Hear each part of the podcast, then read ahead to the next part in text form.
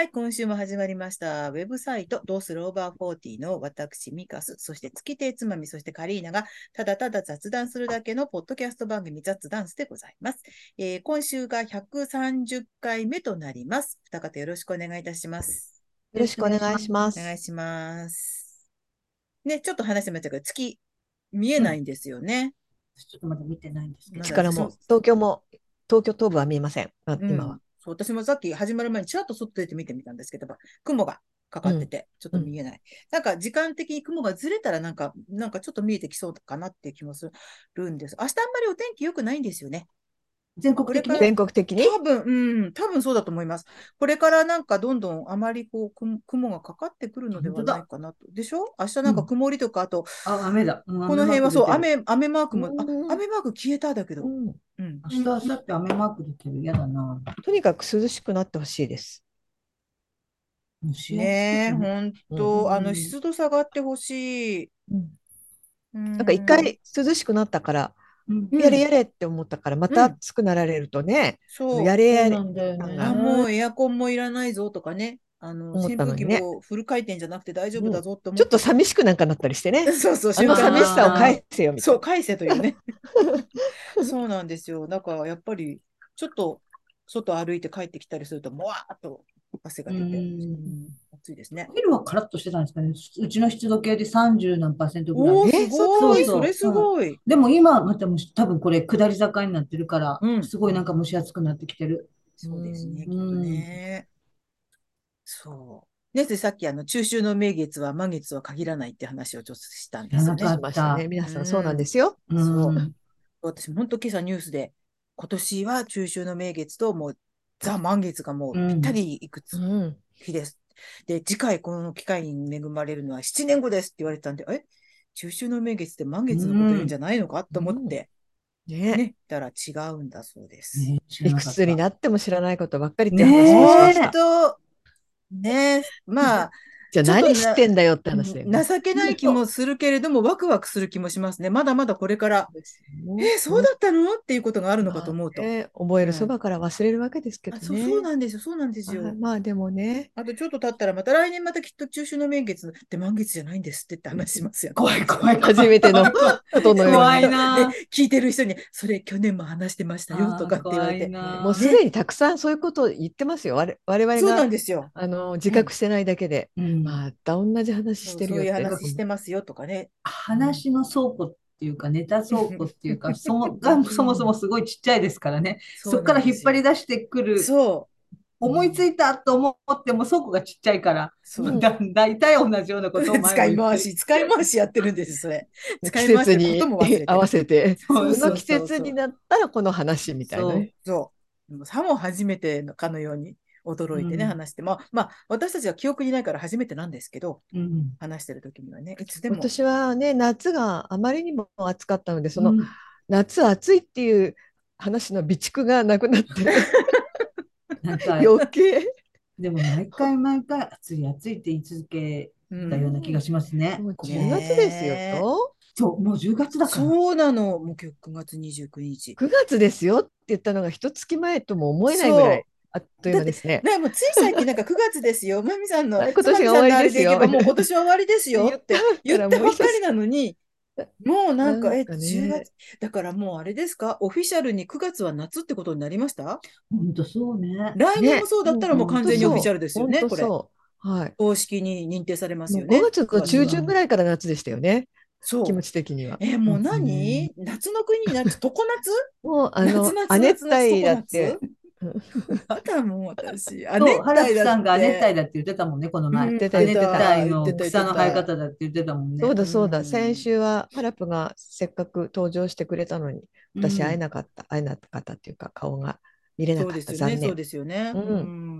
なんかお部屋が変わってね、変わってっていうか、失礼が変わってね、素敵になってましたよね。ちょっとこう、ちょっとあの、生活感じゃないけど、こう、絵がかかっていて、そう、うん、うんなんだろう。うん。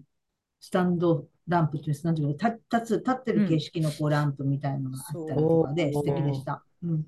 お部屋が少しずずつ少しずつなんかそういうハラプさん家になっていく感じ。うん。うんでもなんかそこにずっと長く住むかどうかはわからない的なね、記事でで書いていたから、どうなるんでしょうね。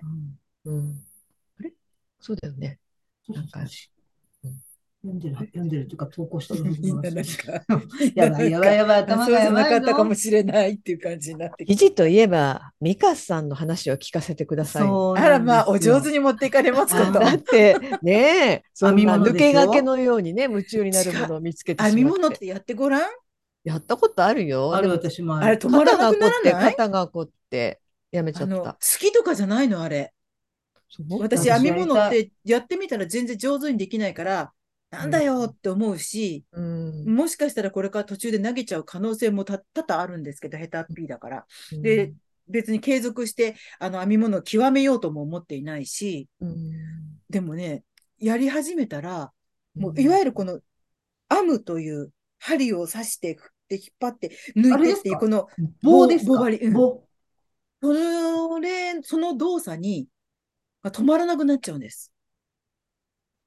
もう誰か止めてって書きましたけど、本当そういう感じ。誰かお願いだから破壊人目にして止めてみたいな感じに、中毒みたいになっちゃうんです、あれ。何を編んでるんでしたっけ？えっ、とね、カーディガン。すごい。それもあの、キット。トなんですよ。たまたまインター、よくインターネットでポコポコいろんな広告って出てくるじゃないですか。それがなんか編み物のキットとか道具とかを売っているちょっとしたこじゃれたこう、サイトのあれがたまたま上がってきて、それで初めてお洋服系を編む人にも向いていますって、ただただまっすぐなうん。長方形のものを編んで、剥いでカーディガンにするっていう、だから増やし目も減らし目もないんですよ。ちょっとこう、だ、だぼっとしたそうだよね。直線そうそうそうそうそう。のうんいいじで。まあ、ちょっとだけ、あの、模様というか、あの、表編みと裏編みを交互にやる部分と、そうじゃなくてずっとやっていく部分で、こうちょっと、ちょっとだけ模様が入る設定にはなってるんですけど、うんでも、それ以外はそんなに難しくない。ただただこう編み続けるっていうのなんなですけど、私、編み物すごい憧れてるし、えやりたいんですけど、下手なんだよな。私もすっごい下手だから、きっと出来上がったものはお見せできるようなもものじゃない、ボコボコのものに仕上がって、あらまあって。本当に家で寒い時に一人こっそり羽織るぐらいのものになると思うんですけど、とにかく私、あの、の、単純作業が止まらなくなっちゃうんですよ。うん。私多分前も言ったと思うんですけど、できることならば、ネギをみじん切りにする作業を仕事にしたいって、うん。それで手取りなんか20万円ぐらいもらえるんだったら、1日ずーっとき刻んでいたいっていう、うん。そういう私同じことをずとやっていくっていうのが意外と好きなんですよ。うんそうなるなんとなくそこはわかるんですけど、うん私、編み物って肩が、肩が凝って背中が痛くなったっていんううん記憶が最後なんですよ。それはわかる。でもそう、そう思いながそうで、ああ、肩こるなとか、あー首がと思いながらも、じゃああと一段編んだらやめよう。あ、でももう一段編んだらやめよう。あ、あと30分編んだらやめようと。この番組が終わったらやめようとかっていう風にうんなってなってなってなって止まんなくなっちゃうんですよ、私。へいやいや、どうしようって感じで。ーいいよね。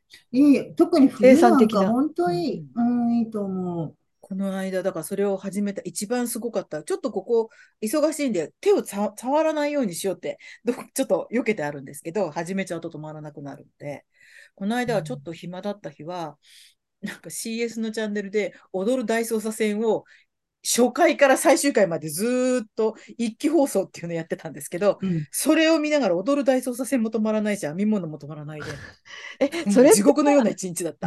編み、質問、素朴な質問ですけれども、見ないってことだよね。ね見ない。うん。画面を見たまにしか見ないってことでしょもう。手をこだから、あの、テレビの前に座って、あの、こう、こっちにテレビがあるの、たったらたーったらたったって音を聞きながら、なんかセリフを聞きながら、あ、あってチラッチラってこう見ながら。だから消せばいいか、やめれば、編むのをう。やめればいいのに、その相乗効果で、ダホドル大捜査線って今見たらつ、もう突っ込みどころ満載のなんか変なドラマと思いながら、ずっと編み続けるっていう。でもそれでね、この出来上がるんだから。スマホなんかどれだけ見てても何も出来上がらそうですね。ないけれども。生産性がないですからね。そう。え、今、ちなみにその全体像における何割ぐらい編んだんですか？えっと、でもまだね、えっと、前見頃終わってないので、うん。でもうん。前身頃が大きいんでしょ？え、前、あ、後ろ身頃が大きい？えそうそうそう、前一緒ぐらい見頃は半分半分でしょ。うんうんうんうん。だから、あ、そうか、カーディガンだから。でも、後ろ見頃は、それをほら、もっと長くなるわけじゃないですか。うんうん大きくなるでしょ、一個。何色なんですか？当えっとね、うん。渋いグリーンのような色。グレー、グリーンのような色。それは自分で選んだんだよね。そうです。あの、何種類かキットでも同じ系統です。あの、いろんな色があって、薄いグレーとか、真っ黒とかあったんだけど、うん濃い色の方が網目が汚いのが目立たないかなと思って、うんうん、ちょっうんと、あのー濃い深いグリーンにしたんですけど、うんいいな、いいな。もうね、これ、あ、こういう時がい昔いつかどっかであったなと思って、もう抜けるに抜けられなくてうんっていうのがあったなと思ったのは、昔々、ベストヒット 80s っていう80年代の洋楽のうん。CD ボックスを買ったんですよ。うん。10枚入ってる。あれを聴き始めたら止まらなくなっちゃって、うん昼間から真っ暗になるまでずーっとイヤホンで聞いて気持ちが悪くなったことがあったんですけど、うん気持ち悪くなるってわかる。なんかね、なんか。もう、ああ、なんかもうっていうふうに止まドらないんだけど、ラマの連続見そうとかね。そうそう、止ま、そう、ドラマの連続見とかそうだよね。うんだから、それ以来のなんかね、没入です、今。いいなうん。ちょっとなんか、羨まあまあ、みんながみんな編み物とかにハマるとは限らない。他にもいろいろ没入ものがあるとは思うんですけど、それぞれに。うんでも、なんか編み物、うんいいですよ。そういう下手とかうまいとか関係、とにかくとにかく編み続けるっていう、そのなんか、あまり狂気じみた感じになってきますよ、だんだん。いいね、でも。えなんかおー冬なんか特にね、うん。こうなんか暖かい部屋で編み物とかして暖かい飲み物飲んでるとかなんかでも、そんなあれですよ。イいいじゃない？ンスタとかに出てくるような、そんな素敵な、素敵生活、カモミールティーを飲みながら編みましたぐら いの感じなんですよ。そんなこと言ってねそんな、ね、あの、言ってねえよね。前もってね。なんていうんですか、そういうの。なんか、いい、あったかい飲み物を飲みながら編み物とか言うと、あ、この人全然事実事実と違うものを想像してるかなと思っていさ。やいや、いいなと思って。うちの母も割と編み物冬よくやってて、うん。なんかいいなと思うけど、なんか頬はうまかったけど、全然その血を引いてなくて、不器用で、だからすごい憧れる私もというか。目の作り方とか、表目、裏目とか、そういう編み方は、多分母から習ってるんですよね。うん、でも、も、ただ母がうん編んでくれたとか、こう何かっていうのはあんま記憶はないんだけど、うん、教えてくれたのは母だったような気がするんでいいな、すけどね。編み物。編み物いいな。私もやろうかな、ちょっとやって。みてくださいな。キットでもいいし、ちょっとね、あのなんなら、系統、最初は1個でもいいから買ってきて、そうだね。かぎ針でも棒針でもやって、うん止まらなくなったらまた先へ進めばいいし。なんか、ただ生きているだけで肩が凝る人間だからさ、私もそう、肩今すごい良くないから、ちょっとそちょっとこう、こうういうことがちょっとなんかかん考えただけで肩が痛くなりそうな気がしてしこの頭を乗せてるだけでね。そうなんだ頭ね、たまに頭外しちゃいたい時ありますもんね。これ、ここ、に外すのとかに置いってねてたいそうそうそうそう。あるある。頭、あ肩とか首とかね。うんもうここがずっと気ね持。ち悪くなるんだよね。そう、ね気持ち悪く。なるの。痛いだけじゃなくて。そう、だから、こう姿勢もそうだし、あと、集中して何かを見るとか、うんねそう、目、目、目目。ですよね。目から来るうん眼性疲労っていうのよ。ミカさんはだから今、とりあえずは肩と目はそんなに調子が悪くないっていう証明なんじゃないですか、うんうん私、ひどく肩凝ったっていうことが最近あまりあ、ないいかも。いね。うん。うん、ただ羨ましい。腰とか、こう、足とかはこう、痛いほどまでいかないけど、凝ってるなとか、なんか、前も言ったけど、うん。どうやって歩いたらいいのかしらって歩き方を体が忘れてるような 感覚はあるんだけどでも、この、昨日か、私、整体行ったんですけど、カッチカチですねって言われた。うん。でいつも時間、なんか何分のコースでお願いするのに必ず時間オーバーするんですよ。うん。うん。そう、硬いよね。私も本当硬いなって自分で朝起きて思うもねえ、ガッチガチ。まず起きて歩き出した時のおばあさん感ったらないよ。ん。そういうのある？本本当に。あ、なんやろあね。るその最初のね、10歩ぐらいの、私、おばあさんじゃんってオ思うーバーよね。だって。なんやろうんで、まあね、ある程度は歩けば、うん。通常モードとこう伸びにはてくる。なるものの、うんその10歩がだんだん100歩、200歩になっていくのかってゾッとするよね。そう。ぱり体のその動き出しが滑らかさをその今まで寝てたから、うん。ちょっと何、肺、肺葉症候群状態になってるんやろね、体が睡眠にようる。ん。で、怖いね。それすごい一時的なものじゃなくなるよね。だからね。本当、前も言ったと思うけど、うちの母なんかは電車とか乗ってると、まだ着かないよっていう時に立ち上がって、どうしたのって言ったら、いやすっ、ごいわかる。準備しとかないとっていうね。そう私もそう。もうだから下手に座っちゃうと。今わかるようになってきた。あ、こうんれかと思って。ねさすがにほら、ほ全んくと歩けないってわけじゃないけど、腰が曲がったまま固まっちゃってて、少しずつ歩くとどっかに捕まりながら歩いて、やっとこう伸びていく感じ。よくさ、バスでさう、ん。あの、止まるまでは立ち上がるなってすごく言ってるじゃないすごく言うねでもね、その、そう、そそれだけじゃもう。止まりました。ねはい、立ち上がりました。そこからなんか、無の何秒かが。伸びなきゃいけない。その 止まるって言うけど、それまで動いてたものが止まるから、かすかな振動はまだちょっと残ってるような状態で、で、初めて立ち上がると、そう、危険なの。そう。そう、わかるわ。足慣らしとかしてきたいんだよね、ちょっとね。絶対しっかり捕まってるから立たせてってそう。そうそう。立たせて。次はどこどこって言ったあたりで、うん本当に捕まってますから、五章ですから、立たせてくださいって思うよね。くださいになるよね。立って捕まって、ちょっと足とか腰とかこうやってやりながら、それでついて止まって、はいって動き出す。そっか、朝私本当だから自分だけかなと思ってたけど、そうなんよ、みんな。うん。だからそうだ私よ。こうベッドの脇にこう数のあのベッドっていうかちょっとふかふかのうん。こうシートみたいのを置いてて数用のベッド、でそれを微妙に足がこう、まあ、踏むわけですよ。ということはこう、なんていうの足が微妙に高低差それと床を踏むとそれ危険。危ない、うん、危ないよ。で毎やめなさいって今言おうと思そう。毎回ちょっとこれいつか転倒するんちゃうかなと思いながら本当にするようんだから注意1秒怪我一緒ですよ。私たちはもう足元にほんの小さなメモ用紙の一つも落としといちゃダメなの。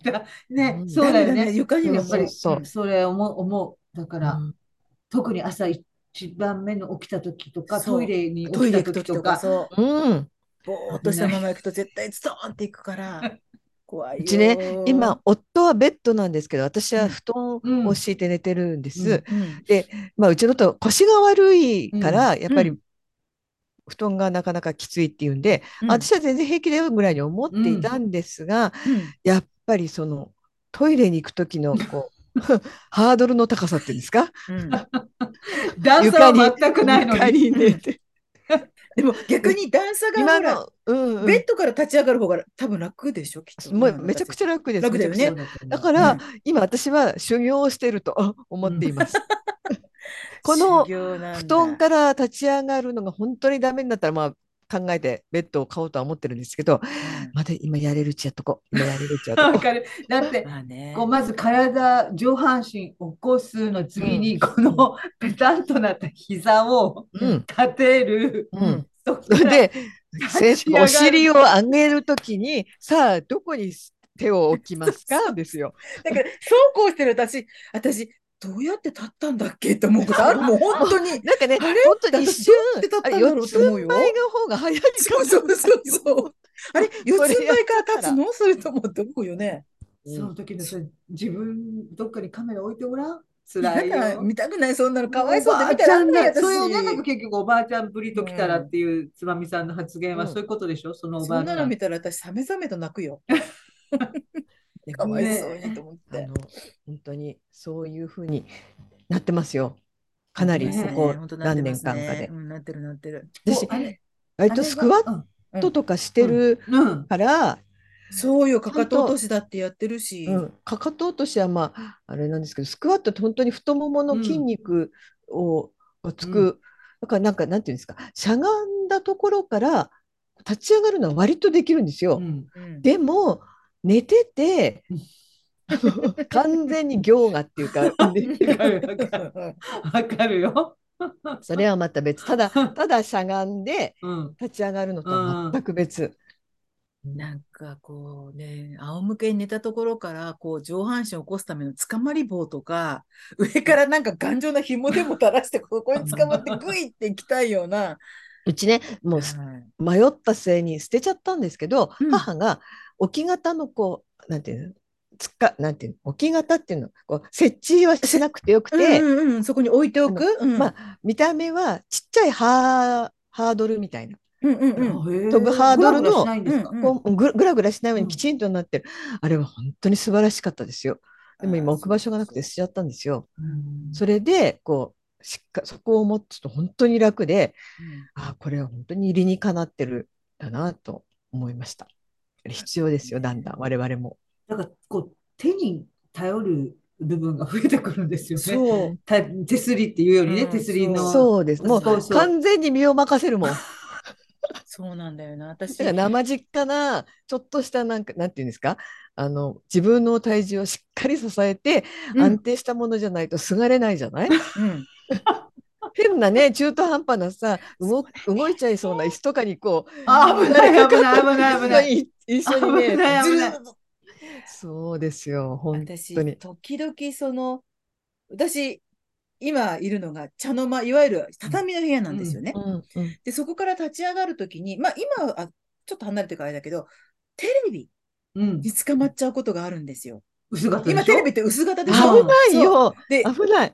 こう捕まったときちょっとぐらりってするわけです危ない、危よ。ない、危ない。うんああそうか、もうあれかな。父の介護保険使っててする 使いそうですよ、そう、本当に。ねいや、本当にそうよ。ううんん。うち玄関にはついてるんですけど、うん、あの、両脇こう、捕まって、降りられるね。段差もこうんう、ステップもついてるのをつけてもらったんですね、父親にね。だけど、私だって楽だもんな、あれがあるともう、うん本当に。そう、うちのちね父、母の時につけて、前の家で、うんもう本当に自分が使ってました、重宝して、私も。そこにさんのうちは今はうん、あの、手すりはあるんですか？ないです、ないですあ、。ないですよね。うんうちもないんだよね。どこにもないのね。あの理学療法士さんとすごくお世話になったから、母のリハビリでうんいろいろこう説明を受けた時にものすごく納得して自分としてもでそのあのマンションとか、まあ、一般家庭でもそうですけど、階段にその手すりのあるないのうんうん。全く違うからうん。本当に階段に手すりがなかったらちょっと具合悪いと全く上がれないっていうことも分かって母で。うん。もう手すりがあれば本当にその手すりをそうなんだ。うん。そう、もう手すりがないところは、母はに1段、2段、2段ぐらいでもう挫折しました。あ、これ無理だ、危ないからやめようと思って。一度あのエレベーター、いあの前、仮住まいのマンションの時は2階だったんですけど、うん。エレベーターの点検で止まってしまって、うん。で、デイホデイサービスか、デイケアから帰ってきて、うん。向こうの職員さんは、あの、大丈夫ですよ、リハビリいつもされてるから、2階まで行けますよって言われたんですよ。えー絶対無理と思ったんだけど、うん。大丈夫、大丈夫って言われるから、うん。そうって思って行こうとしたんですけど、階段に手すりがなかったんですよ。うんで全く上がれなくて、うんで、職員さんも、あ本当にダメなんだっていうことがそこで分かり結局その点検の人に、あのエレベーターの点検の人に急遽動かしてもらって、ただの定期点検だったんで、どうしても上がれないですって言って。で、手すり間。が絶対必要だった。うんトイレもね、あの今、そううちトイレのね。手すり、うん。もう手すりがこう脇に両脇に肘机みたいなのがあるから、便器からこうスッて立てるけど、それがないと絶対どっかにこう壁に手すりをつけるか、置き型か設置型をうん。つけないと立ち上がれない便器から。立ち上がれなかった。う。ちも祖母のがいた時にうんトイレにつけたんですよ。うん。トイレの中とトイレ出たところの両う方んうん。今ほら、それこそ自分が腰が痛くなっちゃった時とかうんに、うん。やっぱりそれがあると、うん、そこにすがって立ち上がると、腰に負担がかからないから、うんうわ、つけといてよかったって思いそうそう、ますよね。うちもその置き型のは場所取りすぎてちょっと処分しちゃったんですけど、トイレはもうガチッとしたものを母のために買ったものをそのまま置いてるんです、うん。前のところから持ってきて、うんうんそれはもう本当に今自分たちがとても重宝してる肘こうなんていうかこうやってあの手で持って立ち上がれるから、うん腰の調子が悪い時は。もうあれがないトイレが考えられなくなっちゃう。うん、確かにね。であの学校とかって、えっと、車椅子用とかそういう専用の人も入れるトイレちゃんと最近の新しい学校は両方あるんです。うんで、まあ普段はどっちだっていいじゃないですか、ううん。ん、何も問題なければ。うん、でも本当にその、えっと手すりがついてるからそっちのは、ちょっと私この間ちょっとだけ腰が痛かった時にそっちに入るとああ助かったって思いました。あー些細なことだけど。普段は全然考えてなかったけど。そうだからさ、道だってさ、今本当にもっともっと高齢の人はさ、すべてに手すりがついたらいいなと思ってるぐらいよね、うんきっとね。うんだって転倒予防になるもんね。うんどっか握っていれば。うんそうなんだよね。うん下り坂とかうね。ん今それで思い出したんですけどうちの夫が今ヘルパーの仕事をしていて、うんで今週、えーっと国際福祉店福祉用具店っていうのに、うん。利用者さんが行きたいと、うんうんいろんな車椅子の最新型とか、うん。いろんな福祉用具が展示されて、ビッグサイトかなんかで割と大掛かりに毎年うん。やるらしいんです。うん。でうちの夫がその、えーっとサポートというか一緒について行ったんですけど、えっと、最寄り駅が国際展示場っていうはいはい。臨海副都心線っていうのがあるんですね東京に、うん。私あんまり乗ったことがないんで詳しくはないんですけど、うん。そこの最寄り駅なんですけどまあそういう展示会だからまずホームに降り立ったらびっくりらしいんですけどずらーっと車椅子なんですってうん。ホームが。それでそんなの例えば普段の東京でまあ今車椅子はもちろん対応してくれますけど駅員さんが。でも、えー、とひ一つの電車にやっぱり駅員さんの数が限られてるからたくさん車椅子の人なんか来られても補助できないじゃないですか、うん乗せてあげたり、うんそういうことができないからあの行くとあ今もう一人乗られる方がいるので次の電車にしてくださいっていうようなもう通常あることらしいですよ。うんでもその国際展示場でそういうイベントがあったらもうそういう車椅子の人がたくさん来るっていうのがうん分かってるわけじゃない、駅員の人たちは。うんだからものすごい人員の、うん。えー、と駅員さんたちがものすごく完璧な対応をするしてくれるらしいんですよ。私詳しくはちょっと聞いてないんですけど、うん。えーであのもうテキパキとしてるしであなたは帰りどこからどこまで電車に乗るんですかってまず聞かれるんですって。うん。それで私はここから乗ってどこどこに行ってどこどこに帰りますって言うとそれをパパパってメモかなんかで書いてうん。でこれを帰りにまた帰りの駅員に出してください、うん。そうするとあなたが乗るときにその、えっとさ先の、えー次に降りる駅に連絡をしてとかななんていうんですかあのいちいち待って全てその場で申告するよりもうん。前もって全部そういう段取りをしていくとあなたも我々も助かりますって言って、うん。すごいなんかこう人海戦術で普段の駅員さんよりもたくさんの駅員さんがその対応をしてくれているらしくそれって別にあのその分料金が高くなるわけでもないし、うんあと,、えーっとどこへ報道されてるわけでもないじゃないですか。うん。そんなの我々知らないじゃない、うん。そういう車椅子がたくさん、えーっと入るイベントがあるときは駅にたくさんの駅員さんが多分助っ人かなんかで来てうん。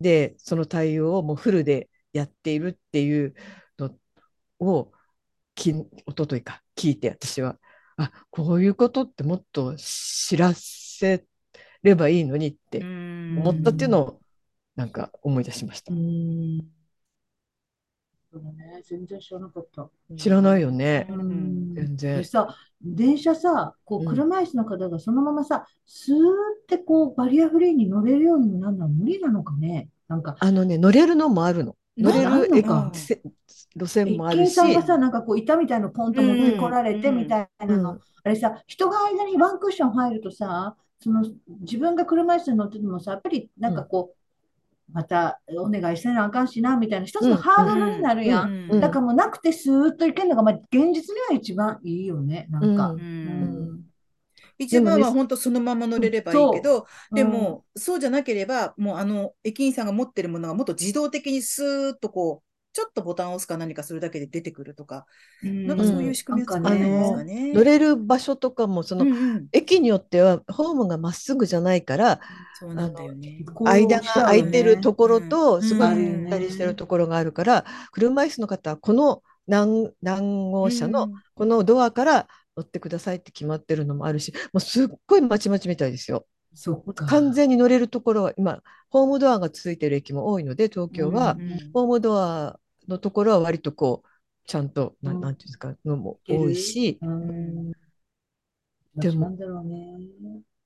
あの、え、駅だけかわかんないけど、あの、車椅子モードって、エスカレーターの車椅子モードってあるの、うなの二段とか三段うん。ずつになる。あの、普通は一段一段階段じゃない、うんあれをピッピってなんか操作すると、うん二段三段ぐらいがうん。真っ平らになって、そこにうん。車椅子が乗っかって、そのまま降りていける？とか登っていけるゴンドラもあるしね。うん。そういうものがね、いる、まあ、ちょっと形は違えど、どこの駅にも着くようになってくれればいいけど、今やっとエスカレーター、エレベーターぐらいじゃないですか？エレベーターか。ううんちの田舎の駅でやっとエレベーターが。エレベーターもさ、やっぱりさ、うんあるとないでは違うもんね。昔はなかったじゃないですか、違うこんなに。うん、うんでも本当にもう、エレベーターがあれば、本当に車椅子の人もそうだけど、もちろん高齢者、妊婦さんとかうんもいろんな人が、うん誰にだって役に立つんですよ。やっぱりバリアフリーにすっごい、そうう。そうそう、役に立つ。あの、本当にあの、あの海外旅行とか行くので大きいね、うんあのトランク持ってる人とかでもそうだし、だから、あ本当にあれってエレベーターやっぱり偉大やなと思うから、今、うん多分東京は基本的には全部あると思う。エレベーター？ないんですかね、うんエレベーターおそらく、うちの田舎の、栃木の田舎の駅でももうついてるから、エレベーターはね。中と、うんあと外とね。うんエスカレーターよりやっぱり必要性高いもんね。うんうんエスカレーターほど場所も取らないしね。うんあの、気分があれば上下でこう動けるから。あの東京オリンピックですごい、ああれをあ、そうかそうか。す新新しい方ね。うんうんうん、そう、それでもう一気に特に都営線とかはすごいですね。交通のは全部トイレもどこでも誰でもトイレか。誰でもトイレが、どこでもトイレって何ですよ。携帯用の ね。で誰でもトイレも、うん。えっと、私もっと大々的に書けばいいと思うんだけど誰でもトイレだからいいんですよ。誰が入ったって。ね。我々もちろん、うんあ入ったこともあるし私。うん。ただそこにただ誰でもトイレでしかできない人はいるっていうことをうん。もっとあの一般の人もわからないとうん。すごい長居する人がいるらしいんですよ、うん。誰でもトイレで、うん。それこそ中でスマホやってたり着替えたり。誰でもトイレ広いかだかららね。うん、広いから着替えやすいから、うん。でも車椅子の人とかはそこしか入れないからうん。そうなるそういう1個しか大抵ないじゃないですか。ってものすごい行列にもなっちゃうしそういうちょっと車椅子の人が複数いるようなのだと。だから本当に表示をもっとすればいいのになでもダメなんですかねそういうのすると。それってさ、う。ん。当たり前のことやん。長いするそうなのよ。冗談やん。でもさどのトイレであって長長居するっていうのはね、あの具合が悪いわけでなければ、そう。トイレに長居するってこと自体がもうおかしいじゃない。うん。でもさなんかさデパートあんまりデパート行ってないですけどなんかさい4つか5つトイレあるところって1つぐらいさずーっと使用中の人がいるようなってない？何をしてんのかね？着替えてんのかな？着替えてるほど着替えるだってスマホね、かなって私は思ってるんですけど中で。え、でもスマホなんてトイレに入らなくったって別にどっかその辺で座ってこうやってればうん。いいのに、なんでわざわざ私トイレなんかなんか食べてる？長い長いした。えー、トイレでトイレ食べてる人はいます。いるよね。でも今はもうトイレに対してそんなあれがないので、うん。前言いましたけど図書館のトイレでいつも食べてる人いたから ガサガサガサってパンの袋の開けるのいるね。でもそれはまあちょっと特別な人じゃないですか。うんでも本当になんかいつまでたっても出てこないなって思う時たまにありますよ。なんか3つあってこう1つか2つはこうすごい行ったり来たりしてるのになんかあの一番奥のトイレずっと使用中だよねっていうようなところもあるから。あといってあとがねその、長いしないでくださいとも言えない年しね配のすごいこう、えー、と車椅子に関してあのそういう福祉関係のことに関わってボランティアなんか長くやってる知り合いのおば様とかは、うんそういうところでバンバンバン待ってる人がいるんだからねって言うらしい。本当でも、具合悪いんだったら言ってって。ううんうんうん、そうですね。具合悪いんだったら言ってで、そう。だってさすがに何分以内とかかけかけないもんね。あれよく具合が悪くなったらこのボタンを押してくださいみたいなのってあるじゃないですか。うんまあ、図書館もあったので、それがなると、あの行って行くと、うんあすいません間違って番手肘で落ちちゃいましたっていうのがほとんどだった、あれあのこっちからもさず ずっと履いてますけどどうですかってななんていうの？あ できないんだよね。あー、本当だよね。うん、と思ったり。難しい。うん。そういうね、トイレも綺麗にな、なりましたけどね、でも、なりましたけどね。居心地が良くなってるというのは確かなんですよね、そうなの、きっとね。清潔だしね。うん。うん。もう本当緊急トイレ行きたいって時だけ使って、ね、っていうよりもうん。割とこう高速ね、のパーキングうん。トイレなんかすっごい綺麗だよね。すごい。なんだって思うぐらい。うんちゃんと着替えるところは別にあったりしますようね。ん、あと手を洗ったり、まあ、女性のあれだったらメイクするところうんとか、パウダールームみたいなね。パウダールームは綺麗にここまでって思うくらい。そうう。んなんか本当だったら、昔だったら、行かないで済むんだったら、行そうかそうそう行きたくないぐらいの場所だったけど、うん。だけどここトイレがすごいらしいよってわざと言ったりしてね。すごい綺麗なんだもん。なんか関西、例えばあ私鉄の駅なんか昔はもう、トイレットペーパーついてなかったと思うんだよね。そういう時代ありましたよね。うんでなんか昔ね。ティッシュ流しちゃうから、そう、売ってたりとか販売機があって、うんなんかそれで買ってとかね。うん、あり今ました、ありましたそんなトイ。レないもんね。うんみんなトイレットペーパーついてるもんね。うんうんトイレは本当に綺麗になったと思うんやった。う。うんそうバリアフリーになってもらうと、私たちも本当に高齢者になっていくわけだからう、うんん。ね、ありがたいから本当進めてほしいよね、いろんなところ。バリアフリーになって困る人はいないんですよね。いないそううんうん。絶対に。うんでもバリアフリーじゃないと困る人はいっぱいいるけれど、そう、バリアフリーに変えたからって困るっていう人はいないはずだから、ううんんできる限りちょっとね。新しい建物とか本当に段差なくなってますもんね、今うね。ん。うんそうなんですよね。だから、我々のその起きて立ち上がる おおばあさん問題も なんとか自分少でね。頑張れるところは。うん。本当だから、そんなことがもう分かっていれば、バリアフリーの素敵なお家をね、もうちょっとちゃんとデザインしたけど、車椅子だったら絶対に生きていけない家だしな、うちなんか。でもそううん、階廊下なんて段通れないしトイレもね。そうだよね。私も前の家は本当に、まあ、ダメだなと思ったから、車椅子は絶対無理だっていうのが、一つの、なんか、もうちょっとこ、なんとかしなきゃダメだってありましたね。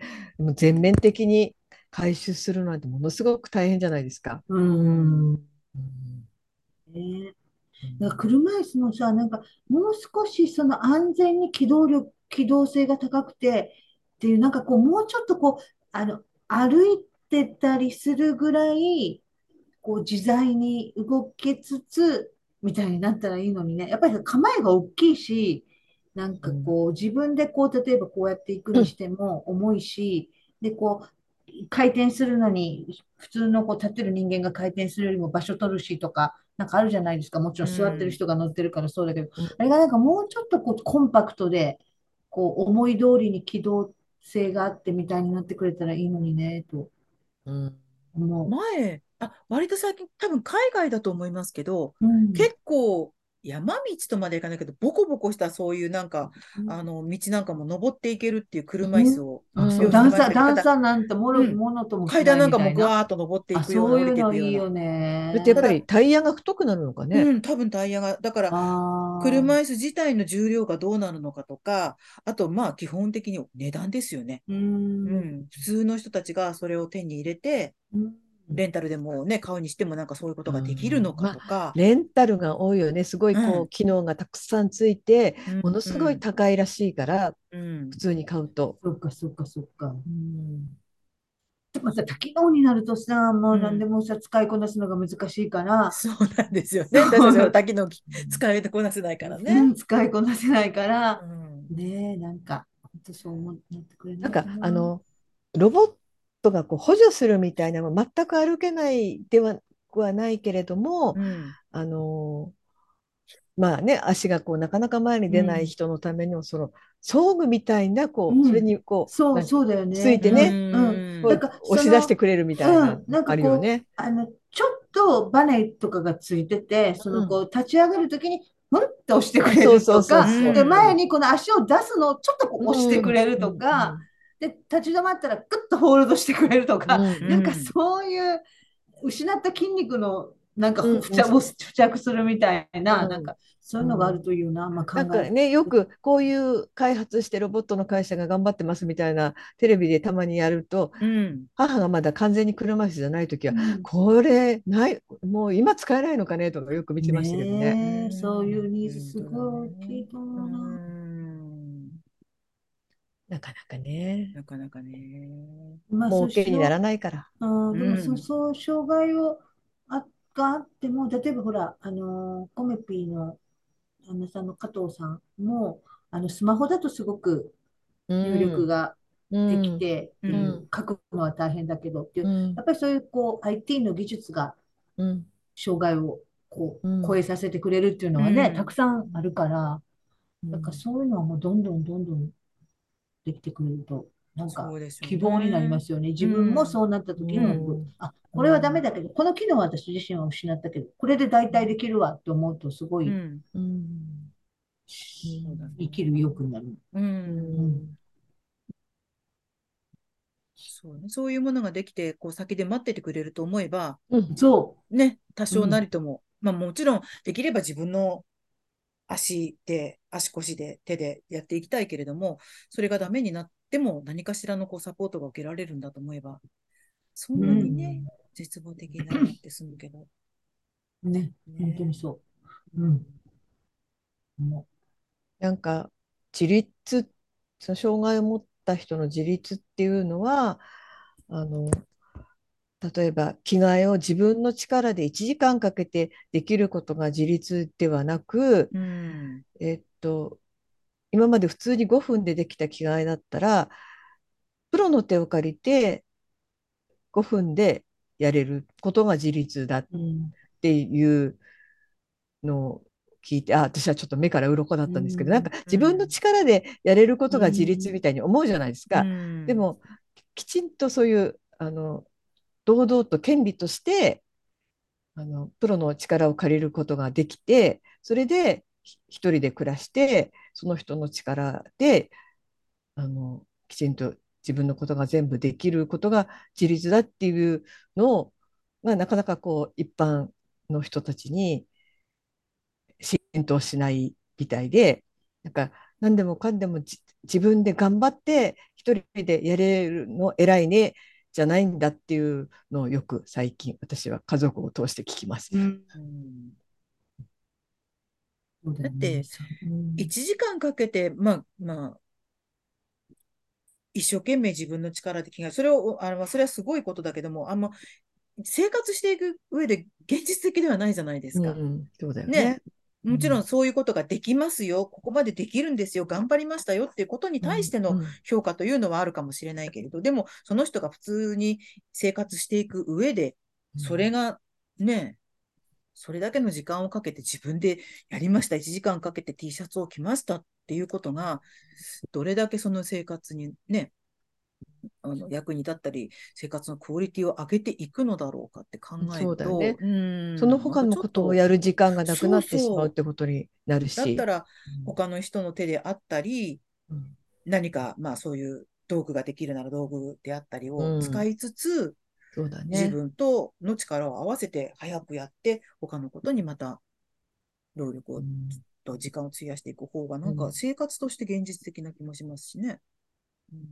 こう、ただその、やってもらうっていうような気持ちにどうしてもなりがちでさ、うんそうするとさ、ありがとう、すいませんって言うっていうことがさ、漏れなくついてくるわけや。うん。だからさっきのその駅員さんの話でも、その多分お礼言わはるやろうし、ありがとうとか、ね、お手間かけましたとか、なんかそれが私やっぱり可能な限り少ない方がうん自立に近くなると思うだからうん。人の手を借りるときも、うん。あの、こう、よくさ、SNS とかでも割とその、手を貸したくなる障害者の人はいいけど、なんかそうじゃない、偉そうにされるとカチンとくるみたいなことが割と書かれてたりするけど、私、うん。ここのハードルがすごく不自由のもとになってて、うん。そのやっぱすいません、ありがとうって、やっぱすっごい心的ハードルやともやってもらう、頼むがそこに必ず入るわけやから。ううん。んで、やってあげるとか、やってもらうって、ここがやっぱりできるだけない方が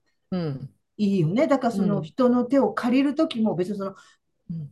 まなんていうの、ここが難しいところなんだけど、やってもらって当然で、本来ならいいうんんだけど、うんでそこにプラスアルファとしてありありがとうが乗っかってくる分にはいいじゃないですか。でも、そうそうありがとうの中にごめんなさいめっていうのがあるのは嫌だよ心理的ね。ハードル、うん。でも私ね、これやっぱり難しいと思ってて、なんでかって言ったら、自分が家族として病院に行っても、うん。同じようなハードルがやっぱりそこにあって、うん。見てもらってるうん。から的、うんここ、ここってもうすごいそういうなんか、うんじ、自分の自由を奪う。自分がその当事者になった時の自分の自由も奪うし、で、ここを本当に、こう、いわゆる精神的なっていうか、心理的なユニバーサルデザインとしては、うん。ここをなくすっていうのかな。うん。私が街に出ようと、まあ、体が不自由で街に出よう、あそこ降りるときにはね、駅員さんに頼んで、ででもあそこに行ったらあのお店の人に頼んでとか、このハードルがあればあるほど出にくくなると思うから、もうここが本当にな、なくなるっていうのかな？なんか、当然のようにうん自分ができてな、できてなくて言うんやけど、うんやり取りできるようになって、プロに頼むとか、近くにいる人に頼むとかっていうのが、こう、本当にそういう心理的ハードルがなくできるような社会になることが、やっぱり大事。だから、どうしてもその反、反対側として全部自分でやる自立っていうのが、うん。そのそうだね。無理、1時無理ゲーとしてのそうんう、やる。不可能なんだけどさ、ねそれを絶対に。貧困でもそうだしさ、なんかこう、全部自分でやる。貧しくても何でも自分でやるみたいな。だから必ずそこに感謝がないっていうのが入ってこうへん。なんか貧貧困でもさ、なんかこう生活保護でもなんとなく感謝がない的なことがそこにニュルっと入ってくるわけやけど、うんうん。ここね、ってすごいそうん、大きい。うん。自分うも、ん。うん、なんか、すごいそこなって、いつもこだからその本う、当にも。そこにそういうむ無駄なっていう言い方は変ですけど、うん。感謝とかその卑屈になることとかそういうのを少しでもこうあの減らすためにいろいろ社会福祉協議会とかさうそういう、んそうなんだよね。あとねそういうなんか干渉剤じゃないけど、うん。あなたはこうそれをししてもらう権利があるっていうから、うん。ちょっとまた違うんですけど、うん。そういうのが今増えてはいるけどなかなかね。うんそれって両側の問題だから、そうなの、そうなそのう、。してもらうってか、まあ、してもらうって言ったらあれだけど、受ける側と手をこう出す側とその手を取る側のうん両方があるから、ね、あなたにはそういう権利があるからいいんですよ、そんな卑屈にならなくてもっていうのと、もうちょっと自然にそういう人がいたら、スッてできたらいいですよねっていう側と、そうそう。難しいよね。だから、お礼なんて言いません。やってもらってお礼なんて言いませんって、もう一つの戦いやからね、これも。私、やっぱり一つの権利、権利獲得の戦いやと思うのよ。うんうんありがとう、ありがとうって言う言い続ける人生、お前考えてみたことあるかって問われてるようなところがやっぱりそこであると思うから、そうそう。そう、そこをね、やっぱりちゃんとちょっと頭の片方ではんなんか考えとかなあかんなって、こそうう、いつもだね。思うの。うん、なんか、ありがとう、やったったのにありがとうって言わへんのかって、一回ごとぐらいで言うのは簡単やけど、本当に障害ネタである、すごい重度の障害を抱えてる人のお母さんとかさ、年がら年中謝ってるから、うん。すいません、すいません。家族が余計そうだね。そうなの。だだからそのうプロとさ、うん。あの行動するんだったらもう本当にそれは、えーっと当然それが仕事なんだからっていうのがあるけれども、うん。うんあのいちいちあの、まあ、もちろんなんかやってもらってありがとうって自然にうん。出るそうなんだよ。のはあるけど、その卑屈になる人とか全然ないし、普通に頼むだろうしうん、これお願いします、これお願いしますってある。だから私、この間ちらっと言った、その歩道でおばさんが自転車で転んだ時に、男の人たちがわーって来て、うん。わーってやって、で、そんな、そのおばさんがこう、お背中にすがるようにお礼を言うのも 間に合わないからみんなパーって散っていって、すごいこう、ある意味希望だなと思って、そんな風にな、なんていうのかな、本当にお礼を言う間もないような、そういうせ精神的にそういう世の中になればいいなとちょっと思いました。えその時。でも、なんかもうす、今のつまみさんの話は、ほら、若い方たちがそうやってあれじゃない？でも、割とさ、あの、若い人ってそういうことが変な感覚だけど、ちょっと恥ずかしかったりとか、照れくさかったりして、人に、あ、やりますよとかって声が出な、かけられなかったりすることもあるじゃん。だって自分の若い時なんか、割とそういうこともあったなと思うんだけど、最近になると、自分がおばさんになってきて、あ、なんかそういうところに希望をこう見出せるのはおばさんかもしれないって思ってて、おばさんってあおばほら、さん力？そうそう、おばさん力っ私、この間、あのー道の、うちの近くにある道の駅の中に食堂があるんですよ。でそこって定食屋さんで自分の好きなものをこう一個一個取っていって、最後に、あの、お会計をしてもらう。で、その、あの、食、取りに行く前に席を取ってくださいって。うんで、テーブルが席を取って、席を決めてから、あの、ものを取りに来てくださいっていうふうに書いてあるんです。で、私、妹とそこで食事をしていて、で、もう、あらかた終わって、そしたらば、あのーやっぱり80代ぐらいのおばあさんを連れた多分息子さんとその奥さんだと思うんですけど、その3人が来たんだけど、空いてなかったんですよ、席が。うんで空いてなくって、それで、多分ね、私、雰囲気からして、おばあさんは多分うちの母なんかと同じ、軽い認知症があると思うんだ。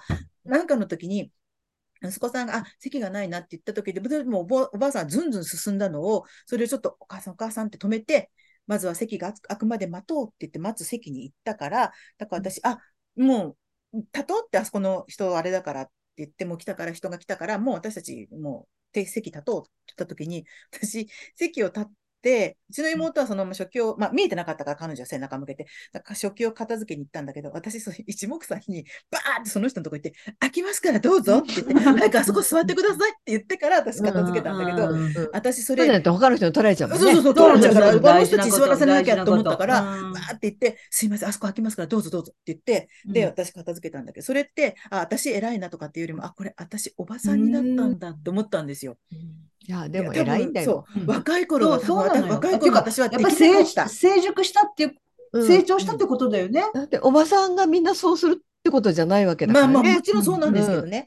でも、私の場合は、その、おばさんになって、他の全然知らない人にね。そううん。声をかけるっていうことが、あ割と平気にうん。ハードルが低くなってきた。うん。だからこれって、あの、席が空きますよもそうだし、うん。なんかどっかでなんか見てて、面白そうですねもそうだし、これ美味しそうですねもよ横にいるおばちゃんに声をかけてしまう。うん。それがなんか10代、20代の頃の私とは全然違うなと思ったから、そうなってくるそうと、だね。おばちゃんってずうずうしいとか、知らない人に平気で声かけるよねっていうところから生み出されるものもあるよね。って。なんかさ、うん。なんかある種自意識がさ、やっぱりこう、過度な自意識がなくなってきててさ、見られる存在としてこうやってさ、あの、すっごい自分が気に入った服着てさ、はーんって着て私見られてるわっていうようなさ態度でそこにおったらうん。話しかけることもできないし、自分にスポットライトが当たってないから気楽になってそうそう。なんかすごい黒子的振る舞い。なんか今のミカさんのやつなんか本当に黒子的振る舞いでさ、うん黒いのすごい舞台の上でシャシャシャシャって言って、うんシャシャッと段取りして帰る。シャシャッと言ってねなんか中腰でね。そうそうそうそう中腰で。目立たないようにまた帰るっていうね。なんか、なんかこう、やっぱり余計な自意識がちょっと減って、うん社会の中で役立つことをうん段取りよくやるっていううんもの,、ものになっていってるんでしょうね。そうだよね。ここがうん今空いて、あの人たちはここにね、うん座る席が欲しくって、うんあんじゃあ行くしかないじゃないそうっていうことができるようになって。あの過去の体験としてさ、こういう時に自分が何も言わずに立ったら気の利かないやつが座ってしまうっていうのも分かってるから、それを未然に防ぎたいわけよね。だから言っておくと。まだ自分がキープしてる間に言っておくと。なんかそれってやっぱりね、成長というか。うん。そうね。だからうん。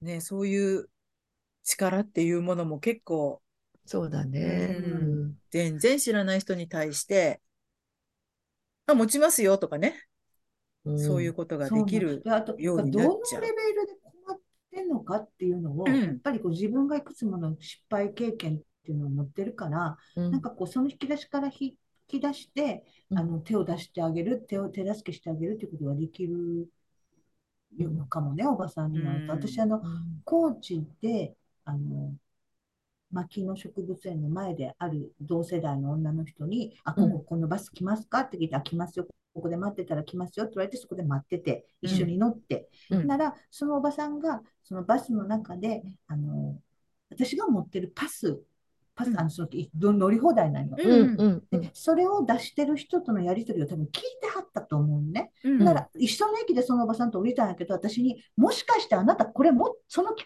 符を持ってるんですかって言われて、うんさっきはあの電車に乗り換えるって、そこから歩けって言ったけど、まあ、そういう会話もあったんよ。うん言ったけど、持ってるんだったらここで降りた方がいいっていうのをわざわざその降りてから説明してくれたから、うん。こう頭の中でさ、うん。あいつは旅行者じゃないか。それならこれを持っているだろう。それはここまで教えっていう、なんか、やっぱりすごいなんかうん。手助けのレベルが細かいというか、うん。それもなんかやっぱりこう、おばさんっていうか、やっぱりこう、経験値がこうさせるうん。役に立つ親切力っていうの、うん。それをすごい感じたから、やっぱそういう、まあ、一言でおばさんって言うけど、やっぱり、なんていうの？ちゃんとけ人生経験の豊富な女性の力、うん。うん、うん。だと思った。うん。うん。あちこち関節は硬くなってきてるけどね。うん。でも、心は割といい方向にゆるくってると思う。柔くなってるん。だよね。そううん。うん。なん。か、社会性だと思うよね、本当にあの、今井社会性そうね。うん。ね。だからといって別に助けてあげなきゃとか、誰か困ってる人はいないかしらとか、そんなことは思ってないもんね、おばあさんたちはさ。そうう。ん。て目に入ってくれば、あ、そういえばあの人って思うわけでしょ、きっとカリアさんの件でも。そもし旅行者の人ってそれ持ってんだったら、こっちの方がいいじゃんう。って。うん。そう。それ言っといてあげないと、みたいな。あと私自分に関して言えばなんかおせっかい心の歯止めが効かない時がえ どういうこと？そうなの？なんかさなんかあのあ余計なことかなって思ってもうん。なんか一言加えてあうん。私おせっかいかなって若い時だったらあ私おせっかいって思われたら嫌だから言わないでおこうってやめちゃったこととかもあったと思うんですけどそのうん例えばうん今のカリーナさんの事例みたいな時に。うんでもなんかもうだんだんなんかそのやめちゃおうって思うなんか歯止めが効かなくなって おせっかいで「あっって思われたって全然いいや」とか思う。うん。歯止めが効かなくなるみたいな。あの別にいいやと思っちゃいますね。うん。中途半端に放り出すよりね。そうそうそれいらんわと思われても、でもうん。別に、うん。うん、とあの例えばあんまり私そんなには頻繁にやったことないんですけど例えばあのし白い杖をついた人がいます。うん。で、まあ、普通に順調に歩いてる人をこう 肩を触ってね なんか手伝うことありませんかって言ったりはしませんけれども、うん。例えばこう止まちょっとえここで止まってるっていうのは何だったろ何なんだろうなっていう、うんちょっと分かんないようなところにこう止まってる人いるんですよ、うん。たまに。うんそうするとなんかお手伝いすることありますか、うん。みたいなことをうん。言うのもハードルが下がった。素晴らしいよ。昔はうん昔はちょっとえ思ってもうん言わなかった。でも私も最近、やっぱ女性にしか言わないですね。ああそれはもうなんか、あの、まあ、男性には男性のそういうおせっかい心のうん止めが効かない人がやってくれみたいに思って、私は女性担当で行くみたいな勝手なう。んそうなんだよね。そこでなんかさ、変に破壊主義を持ち出してさ、万そうそう能、そう。うん。万能に行こうとすると、やっぱり自分もちょっと無理するからね。うん。うん。なんか、本当にそれは自分に余裕がない時は絶対しないし、あの急いでる時とかできないし、うんそうだよね。うん。だから特に問題なくてで特にあのここになんで止まってるんだろうなってこう気がついちゃった人にしかやりませんけど、そうするとあの「大丈夫です」とかって言われてたまにその「どこどこに行く方はどっちですか?」とか、うんうん。一応こっちだとは思うわか大体分かってるんですよ、うんそういう人たちは。うんただうんあの私が聞いたからこう立ててくれてるのかもしれない。うん。まあでもね、そういうやっぱコミュニケーションやからね、そういうう気遣いみたいなの必ず発生するからね。でも仕それはなんかね。なんていうのかな私の勝手なあれですけどなんかお互いたお互いにとって嫌じゃないうん。時間なんですよ、うん。その会話があの向こうも多分そう思ってくれてるんじゃないかなってうん。私は。勝手に思って。若い時にあの大きな交差点日本橋なんですけど覚えてるんですけど日本橋の大きな交差点に若い女の子がその白い杖を持ってなんかこう佇んでいたんです。うん。で、まあ、私はその時もすごい若かったので、うん。20代後半か30歳ぐらいだったので勇気がすごくいったんですけど、うん。あのなんか手伝うことありますか？って言ったら、私は何々の駅にの方に行きたいんですけど、うん。どっちのあれを今日初めて一人で出てきたっていうのを、うんそれであのどっちのあのほ横断歩道を渡っていいかわからないになりました、うん。教えてくださいって言って結局その駅まで一緒に行ったんですけど、うん。その時に私「えこれってどうやってどっちよ四つ角だとどっちに曲がるかってどうやって判断するんですかって言ったら、まあ、何十年も前ですけどうん。うん車の音だけだって言うんですよ。あ私なんかあのその人たちに分かるその横断歩道からなんか音楽が流れてたのかな。でーも、うんその渡る時の音楽あるじゃないですか、あすね。あれで分かるのかなって言ったらそれで分からないって。うん。あ、そうなんだ。音だけで判断するってすっごい大変なことじゃんって思って。へーうん。4車線ぐらいの大きなうん。ところだったんで。音すごい大事なんです。だからなんか、なんかね、うん傘もさ、だからそのうん雨の日の傘、雨はもう雨の日は、これ傘ガーって降るから、うん、そうだよね。うん、だからそのうん。今、ねその音がしない傘をどっかの傘メーカーが作ったでそれへあの、歩く速度を比較してたけど、その全盲の人が。うん。全然違ってた。だから音がクリアに入るから、ほぼ晴れの日と同じような感覚で歩けるって言ってたから、あ、そっか、そんなにそれ音、はね。ねえ、そう音、そうなんだよね。車って今ほら、静かになってきてるじゃないです静か、かになってるあのー私電気も自動車も懐かないの。あれもうん怖いって言いますよね。怖いよね。うんだって我々だってさし、ない。うんふって気がするとここにいる時あるもんね、車ね。もうスーンと近づいてくる車ってありますもんね。うん。あれもね、音ちょっとこう私たちでさえよろっとしてそうだからさ。嘘。よろっとしたらぶつかるよね。うんあれ、あれでもなんかちょっと音加えてるんだろう？なんかあまりにもしわざと多ないから。分、あまりにも音がしないのは怖いっていうことで、うんなんか、うんわざとあれしてるっていうのも聞いたことあるような気がする。うなんでもそれでも静かですよね、いわゆる電気自動車みたいなのっ昔とて。違ってね。全然違う。もっとブーンと来るものだと思ってるから、うん。私たちも。私、あの、ほら、今さ、歩道は、まあ、基本的に自転車は走っちゃダメってことになってるけど、大きめの歩道だとやっぱちょっと自転車もうんうんうん。走るじゃない。うん。で、今ほら、チリンチリン鳴らさないから、うん。みんなこう、あの、見ながら行かはるんやるけど、私こう、あの、スーと散歩してて、時々音を鳴らすことをためらって、ううんん、うんってこう自転車に行かれると、うんそれの方が怖いよね。うん、もしこうスーがその時こっちにちょっとでも出てたら、もう明らかに引かれてたと思って、うん。あれもちょっと恐怖なのね。なんか、チリンってちょっと、チリンって出してくれても、うんなんかそう、えでもやっぱりね、遠慮して自転車行きますとかね、なんか言って、ね、そう、なんかいつもヒヤッとす怖いる。怖い、あれ。うん音もね、あんまりないのもちょっとなんか、そうなんですよね。静かが全ていいとは限らない。うん。うん。そこまでね、そう音を頼りに。ねうん。あんまり静かだから、頼りにしてるわけだから。世の中があまりにも静かだからさ、こう小学校の運動会とかが嫌われたりとかね、うんそんなのいいじゃんね。ねね。うん。でも小学校の真ん前のアパートに住んだ友達は地獄だって言って。やったぱり？う ん運動会。運動会の日はだから真ん前に住んでるけど、全然気にならないあ。運動会の日は出かけるのって言ってた。え、そんなに？えんすごいのよって。まあ、練習に嫌だったね。りはするか。うんでも、私、うちはちょそんなにうるさくないのかな、その真ん前にしては。構造上。まね、音ってね、中にはねね、そう、チャイムがうるさいっていう人もいるんですって。あだ学校の？あ一一一限目終わり、一か一時間目終わりとかの、それすら言う人がいるんだって。それはちょっと思うけど。先だよね。うん自分が住んでたところに学校ができたっていう人よりもね。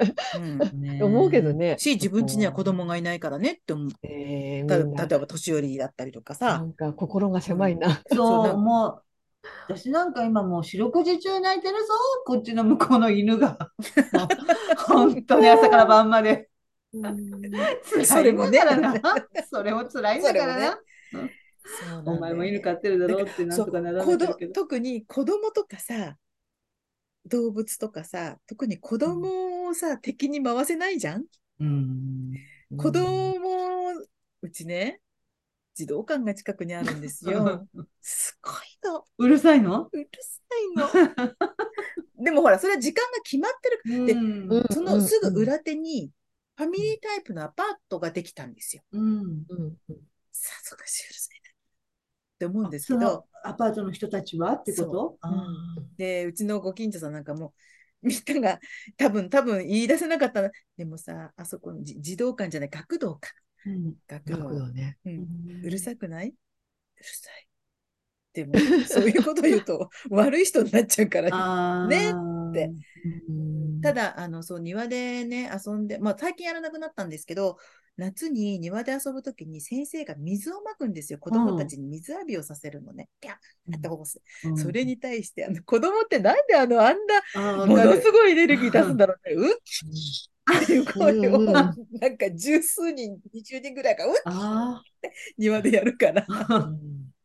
あら、で、変な話、そのアパートができてくれたことで、私たちにちょっと防音壁ができたんですいや、よ。音って本当そうなんだよね。そうそうそう。ん最近気になるなと、あと思って、うんあれが防音壁だと思って、音ってそうなの。ね、そうだから、なんだ。意外なね、そう距離じゃないんだよね。距離じゃないの。あと風の流れとかもそうじゃない、うんそう今日は全然あの学校のチャイムのとか聞こえてこないけど、なんで？って思うと、うち学校も近いんですけど、うんそう。あと、たまに学校の、あ、今運動会の練習してるなって、なんかブラスバンドみたいな、どんちゃん、どんちゃんっていうのが聞こえてくる人、うんうんあもうやってないのかなと思うと、るそうでもなかった。あの、うん風向きなんですよね、あれね。うん。そう本。当とって不思議。ね、だから。本当音って不思議。だからその、私のその隣の塔で泣い四六時中泣いてるワンちゃんも、うんなんかその上下とかあんまり聞こえないのか、うんなんかうちの方に来てる、こっち側に来てるみたいうんで、うんそう、こっちの方が離れててもすっごい響くから、だからなんで四六時中泣いてるんでしょうね。六時。中泣いてるのもなんかちょっと気になる。そう。ねなんとかしてあげようよ。夏は多分エアコンで締め切ってたかなんかでだいぶ、うん今、ぼちぼち開け出そうせてるから、ね、これから地獄が始まるよ。夜も夜中っていうか、夜。結構11時ぐらいまで。うんだから喉生態大丈夫かなと思って。でもね、お年寄りでちょっとあれなワンちゃんだったら、そんなパワーがなくなるしね。う。ん。なんかそういう認知症に、ね、なるとワンちゃん結構泣くっていうけど、そう、あの、それくるくるくるくる回っちゃったりとかね、うん。そういうワンちゃんやけど、でも、結構ねえ辛い。これも本当にずっとう泣いてたちのお隣さんの犬もね、結構キャンキャンキャンキャン泣いててね。でね、そのたんびに、なんかねいつも会うたんびにね、お隣さんがすっごいつまらそうにね、うちのバカ犬のバカ犬なんてばっかり言うからね、なんだって、そんなこと言われたら、ねえともうんとも、そうだね。でもすごいキャンキャン泣いてるから、そんなことないよとも言えないし、なんとも言えない顔で、そうなんかもう、うちのバカ犬大変なんてですね言われるたびにって言うしかないねそう。って笑うしかないんだけど、ねそううん。ねそうか私も何も言ってないけど、でもな。うちの猫もたまにお腹狂ったように走り回るからな。ね、あの猫のね、夜中狂ったように走り回るえー、そうなん。や。たまに、そう、何なんでしょうね。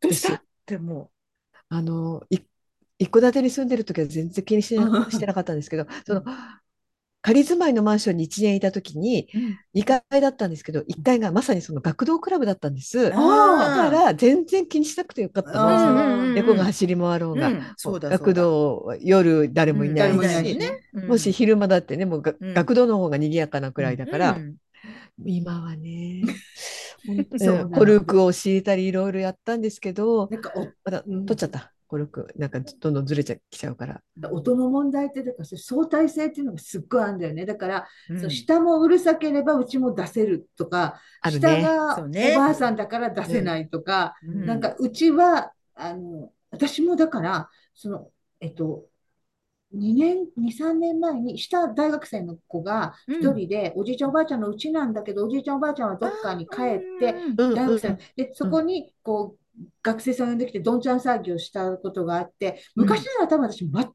気にならなかったと思うけど、うん。一人暮らしになって、なってると気になったもん、やっぱり。うん。これいつまでもずっと続くんかなとか。だからやっぱりその、その人の状況でも気になるならないが変わるし、うん。なんかすごいそういう、なんか相対的よね。うるさい、うるさくないって。うんうんうん。そううちもね両隣に赤ちゃんがいてここに入った時には、あのおその両方の部屋のご家族からうん。赤ちゃんが自分家の子供がね、うるさくて、うん。なんか申し訳ありません。全然うるさくないんですよ。うん。たまにうっすらうっすら泣き声、ん。ああれ赤ちゃんの声だなぐらいで、うんどっちの部屋もあんまり開けてないからでうちも猫がうるさいからって言ったら全然気にならないです。ね、なんかそれでこうさ わかる。最初はね、うん。とてもとてもバランスパワーバランスが保たれてかる、パワーバランスね。子供が成長しちゃって泣かなくなる。そうだ、もっと泣いてくれ。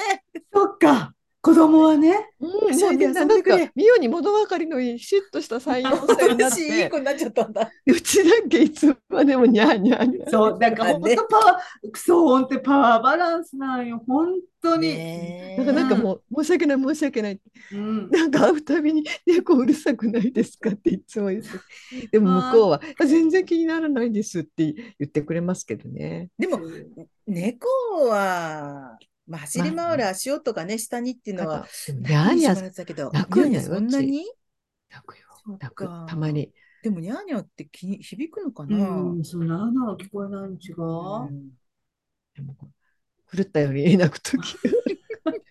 いや、本当そう思うんだよってパワーバランス頭おかしくなった。ねだからそのほら小学校とかでもさ例えばその自分の孫とかが行き出すと、うんうん。がぜん微笑ましいものになる。そうそうそう容量がねそうそうそう。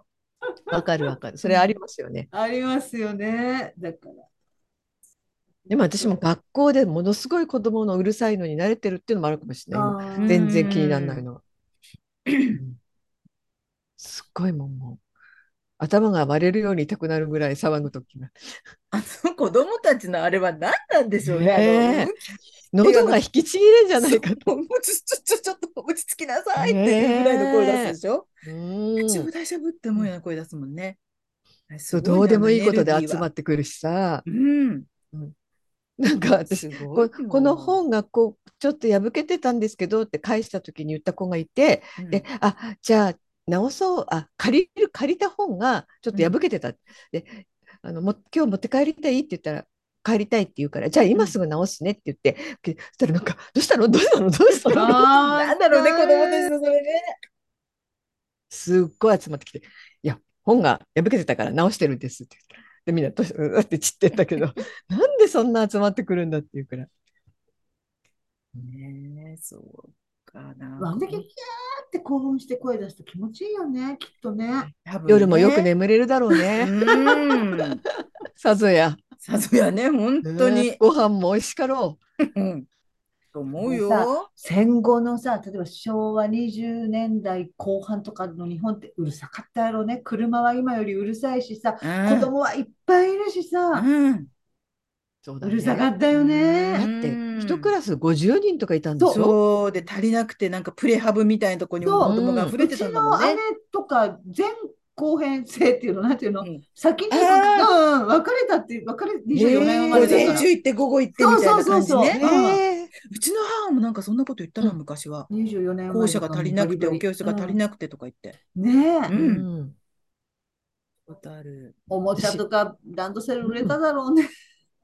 でもね高級品じゃなかったんだろうね。今みたいにね。もうすっごい高いじゃないですかランドセえ。ルランドセルなんて買えないでしょ、今もう。ねえ。あのね、何78万とかすそうそう、何万とするでしょ、78万今なんて。うん。うん、うん。本当に。だからでもないよね。おじいちゃん、おばあちゃんがう何子供おじいちゃんおばあちゃんがが担当だもんね。そう。なんかポケットが何個あるとか言ってね、出してくれる人が、お金出してくれる人が何人いるとかって。うん今、ベビーカーもすごいブランド化してるやん。すごいすごい。そうなんだうんそう。だからほら、芸能人の誰々はこの、うんなんかベビーカー使ってるとかいろいろあるんでしょ？なんか外国のやつとかね。うんそうレン。タルでいいよレンタルで なんか、ベビーカーで、なんかちょっとこう、あの、経済のゆとりが分かるうんああやだやだやうんだやだああやだやだね、さ三輪車、三輪車じゃなくてなんだっけ、あの、乳母、乳母車。乳母車 乳母車乗っけて。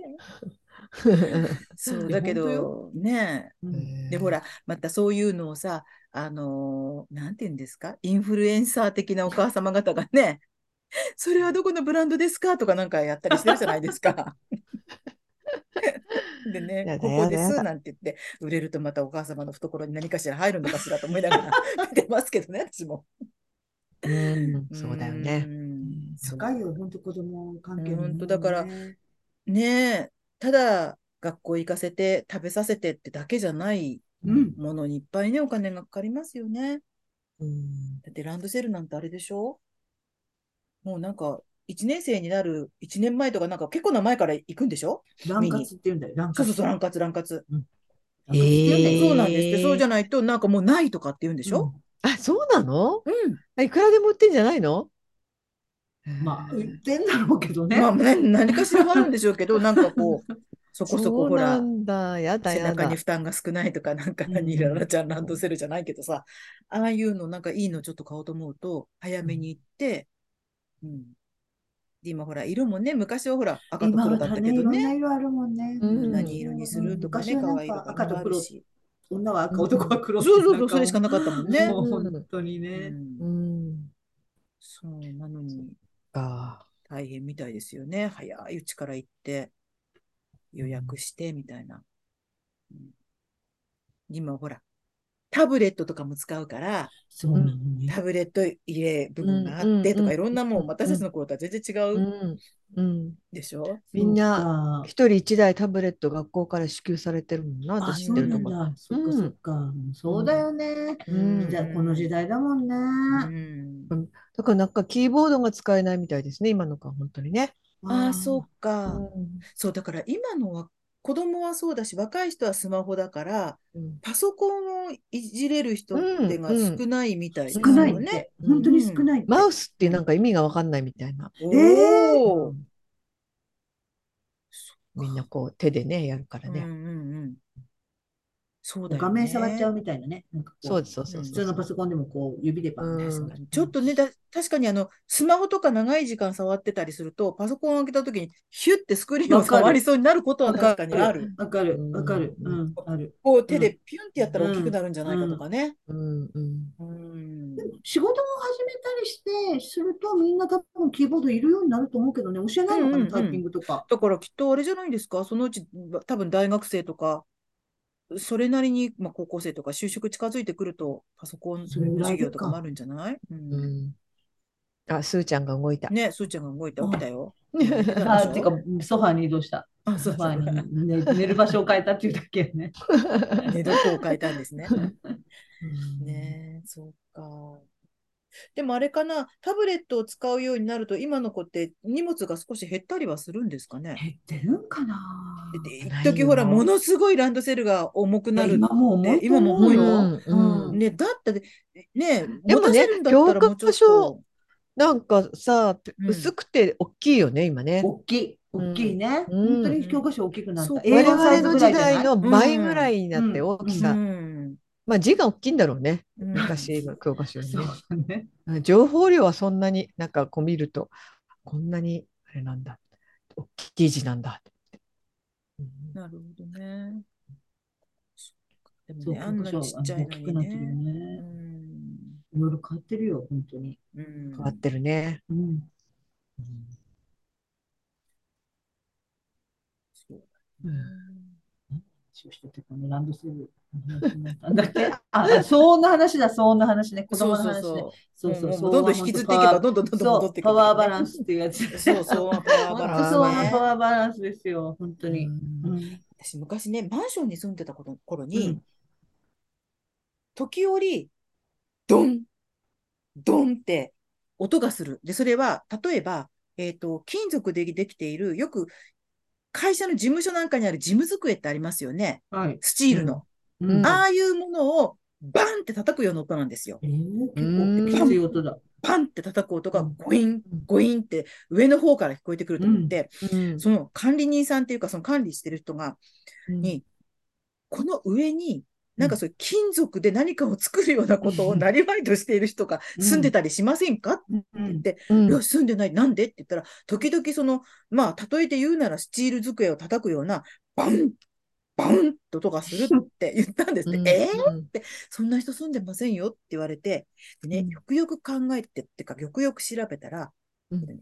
ウォーターハンマー現象っていう現なんか聞いた象だったことある。ん。ですよ。。なんだっけ？あの、水が通る、マンションの中で、水が通る管、うん。まあ、いわゆる水道管うん。の中で、なんか水が、なんて言ったらいいのかな？水が暴れるというか、うん。うん。その中で、なんか、水の動きによって、その、ボン、うん。ボンっていう音が起きるらしいんですよ。へで、え。そのウォーターハンマー現象っていう。う、んそれが、あの、配管の中の水圧があんまりこう安定しないとか、うん。劣化してきてちょっとなってくるとか、何か問題がある、だ本当に正しく出来上がっていれば、それ起きないことらしいんですけど、へへえ。それが本当にね初めて聞いた、うん。私は。金属の薄っぺらい金属をブワン。ブワンって叩く叩くような音なんですよ。絶対上になんか金属加工の人が住んでるに違いないって私思った、ね。彫金を趣味にしてる人だね。。なんかそれの大型のなんかやってないですかって言ったら、そんな人住んでないって言われて。何階建てのマンションだったんですか？えっとね、3階建てのマンションの私1階に住んでたんです。あ、そうなんだ。じゃあ、うんここ、割と高いところから落ちてくるってんではないのね。そんなにはね。そんなんじゃない。あの、高低差がどうこうっていうよりも、うん、多分こう水平にうん、ある管の中を、えーあ、そうなん水が通るときに、その、ブワン、ブワンと音を立てるらしいんですけどね。へえ私なんか水の落下音に近いものなのかと思ったら、うんそうじゃないんだね。そうじゃないんですよ。うん。あれもね、結構、まあ、慣れちゃえば別に、ああ、うるさいとかっていうほどではないんだけれども、それに、うんあの、常になり続けているわけではない。でも、例えば何この音っていう、もうなんかその、あるある素性、え、何？あれがわからないとね、気になるよね。気になる。そうう。ん出どころのわからない音だから、うんうん。だ多分どっかの家が、例えばお風呂のお湯を流したとか、トイレを流したとか、何かをしたときにうんその音が起きるんだと思うんですけど、うんまあしょっちゅうではないんだけど、でも、バーン、バーンって音がするんですよ。うん。なんだろう、これと思って、で自分でいろいろ調べて、マンション、なんか音、へー金属音とか、なんかいろいろよくよく調べたらってそう。いうことね。私だからさ、すごい。なんか素性をなんか管理組合でこう調査したのかと思った。そうそうそうそう。私がネットで調べたら、いろんなキーワードを入れて、だったら、きっとこれだと思ったのがウォーターハンマー現象だったの。へえそうそう。そうなんだ。うん。だから、あとあれですよね。多分作りが、それは賃貸の、まあ多分、あれだったからかもしれないけど、なんだろうな。お風呂とかに入ってると、換気扇からどっかの部屋の声が聞こえてくるとか。ええあのわかるわかるわかあるわるわかる。その仮住まいの時にね、うんトイレに入ると必ず声が聞こえてうん、それもなんかいつもなんか苦情っていうか文句言ってるんだよね。どこど私だからてっきりとその一番トイレに近いっていうのは隣の部屋だから、うん隣だと思ったんですけどその隣の人とその後挨拶したけどその人の声じゃないの。そう、あそれれ聞こえね、だからその換気扇の声だった。換気扇を。をダクトだと思う。えどこの人？例えばじゃあ上の人？わからなかったの。わからない人結局わからなかった何を言ってんのかもわかんの？なんか文句言ってんの？う ん私も、そう、私はお風呂に入ると、え女の人、お母さんと娘みたいな会話が聞こえてきたりするの。最初すごい不気味だった。えーうん。隣の人じゃないって思った時は。あの、何を話してるかが逐一はっきり聞こえるわけじゃないけど、でも、人がちゃんと話をしてるなっていうのは、ニュアンスっていうかとかかんとか、うん、何々何々っていう声が聞こえるのよ。ああ、なんか怒ってんなとか愚痴言ってんなぐらいはわかるってことか。うん。私怒ってん多分電話なんですよ。電話で話してんの。一人の声しかしなくて、うんなんか、うんそういうことを言われても困る的な感じの こうなんてトーンが、えー、面白い。うんだからそれ考えると逆にうん、私の話し声がどっかの部屋のお風呂とうんかトイレで聞こえたりしてるのかなって思った。うん、下手なこと言えないぞと思ってうん。一人だから本当だね。うん。私とりあえず思ったらトイレでは変な声出すのやめようって 向こうから向ね。こうの変な歌、歌歌こっちは。ってるとか。うん。こトイレしガーっておしっこしたとき、そう。とか、間に合ったとか。そういうのね。そうとか。お風呂で調子に乗って歌を歌ったりとかね。そんなことしてると絶対どっかの部屋で歌歌ってるよとか思われるわけでしょ。あのまさん風呂入った入っそうそうそう。何号室かは知らないけれど、大体この時間に入って歌う歌う結。局わからなかったどの部屋かは。そう、私も分からなかったけなんか音ってやっぱりそういうなんか不思議があるよね。うん本当に音って不思議な。楽器 OK のマンションだったんですよ、うんその前。だからピアノの音がよくしてたんですよ。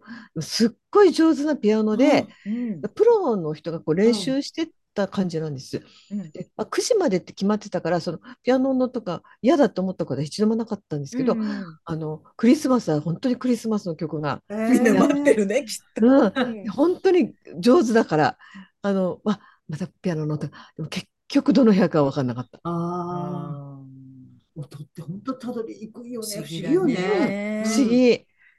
全然わかんなかった。そういうだから集合住宅とかに住んでると、うんいろんな音が漏れ聞こえてきて、そう。ね、例えばほら、隣で赤ちゃん泣いててね、赤ちゃんうん。泣くけどごめんなさいとか言われてればもうあれだけど、うん。今度。はそんなね、ピアノの音とかさ、うん。誰かがね、電話でちょっとなんか困るんですとか言ってるような声とか、うんどこからともなく聞こえてくるって面白いよね。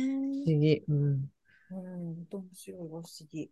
なんかうちのマンションの別の棟のうん。最上階、5階なんですけど、その下が4階で、4階のに住んでる男の人、おじいさんなんですけど、うん。が、上の人が深夜に彫金かなんかしてたから、私、ミカさんのことに似てんなと思ったんやけど、うん。って言って、うん。で、それをもう細かく時間をメモしてて、で、なんか、あまりで大割と騒ぎになって、うん。なぜかって言ったら、そのおじさんは、おじいさんは年齢の割にこうハイテクに強かったから、なんかうん。そういう騒音告発ブログみたいのを作って、うん。まあ。で、今度それを管理組合が問題視して、うん。そういうことされたら価値が落ちるからダメだとか言って、うん。で、その後うちの夫も管理組合の会長になったから、そのおじさんと話したりとかもしたんだけど、うん。すごい強硬やったから、結局その上の階の人は、やってない、彫金なんてやってないっていうか、その時間にはやってもともと彫金はやってはったみたいやけど、それはその人が知ってたと、下の人が。で、そんな時、そんな深夜になんかやってませんって言ったけど、結局なんかいびり出されるように引っ越されて、うん。うん、っていうなんか割ともうここの中でももう、なん歴史に残るような大事件があったんやけど、うん。今考えたらそねウォーターハーねえ。ウォーターハンマー現象だとしたら、その人が引っ越したところでまたそれは続くから、が、でも、うん、どっかでお水を流したときにそれがその。深さ、深いところが、うん。どうも長年の確執があっこの上下の階の中で、うんで幻聴？わかんないんだけど、ほんで、その、上の一番最上階の人はちょっと広いんですよ。あはいはい。なんかありますよね。二つぶちうん抜きみたいな。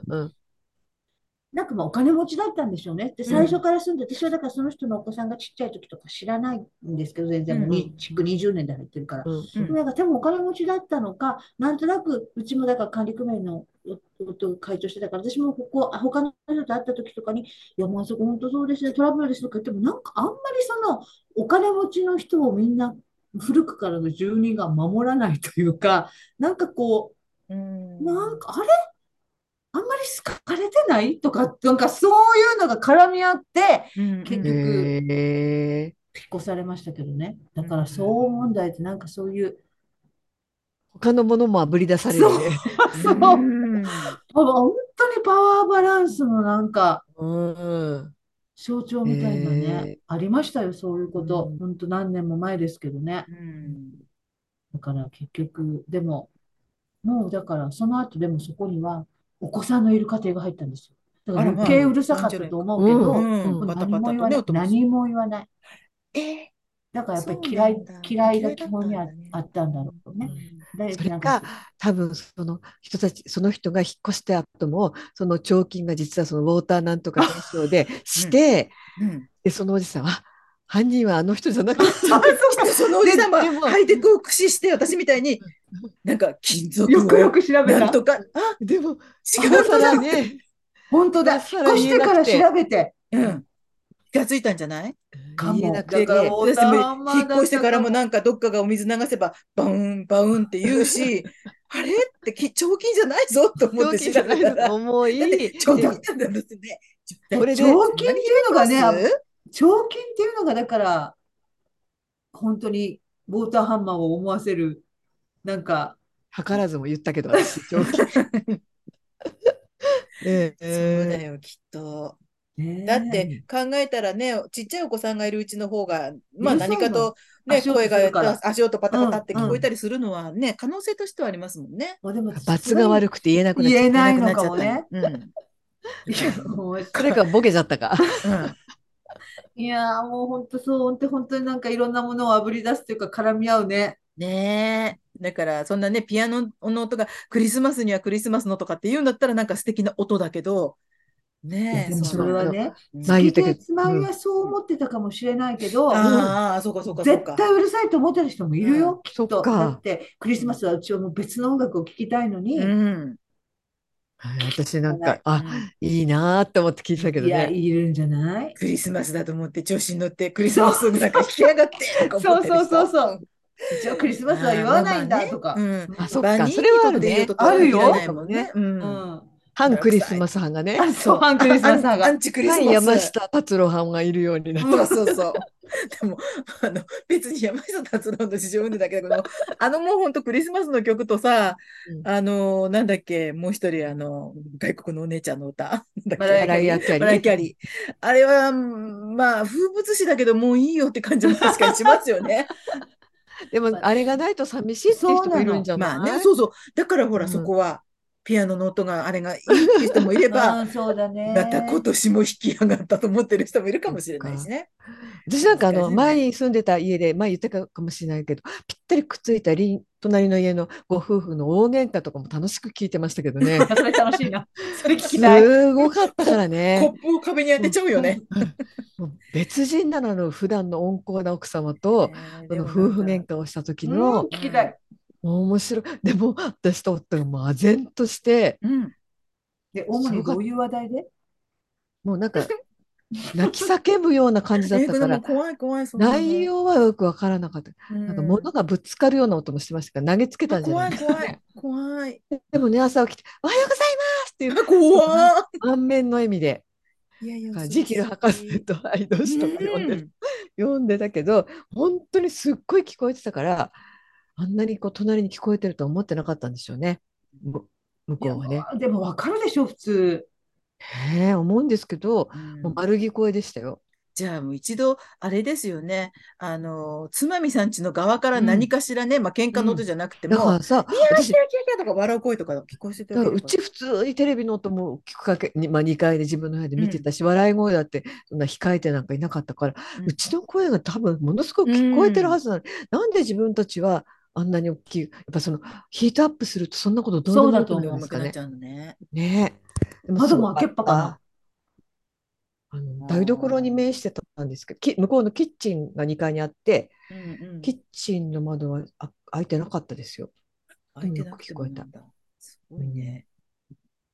なんかその後防音工事したんだよね、その家。なんか、むずあ、面白い。怖いよ。うんね本当に聞こえなくなった。でも、私の知る限り、そのご夫婦はすごい仲良く一緒にテニスとかやってたから。だからなんだからそこで発散。して。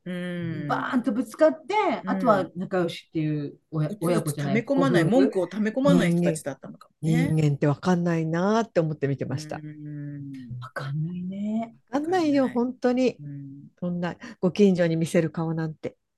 確かにね。本当だね。うんほらね、こう、こう眉間にしわ寄せて家を出たって目の前に隣の人がいたら、あ、おはようございますって笑って言うもんね。言う言う言う言ううんね。うん普通にね。うんそうね家の中でどんな修羅場が繰り広げられているか。うんうんそれぞれの家庭にそれぞれのあれがありますよね。うんうん私はその夫婦喧嘩を聞いたときに、ああ、なんて元気なんだろうって思った。あパワフルなんだろうって。そうよね。元気よね。エネルギーがあるってことよね。うんその時喧嘩で私なんきるっていうか多分ことは。、こう、腹が立ったり、その喧嘩があんまりできないっていうか、黙っちゃう方なんで、自分。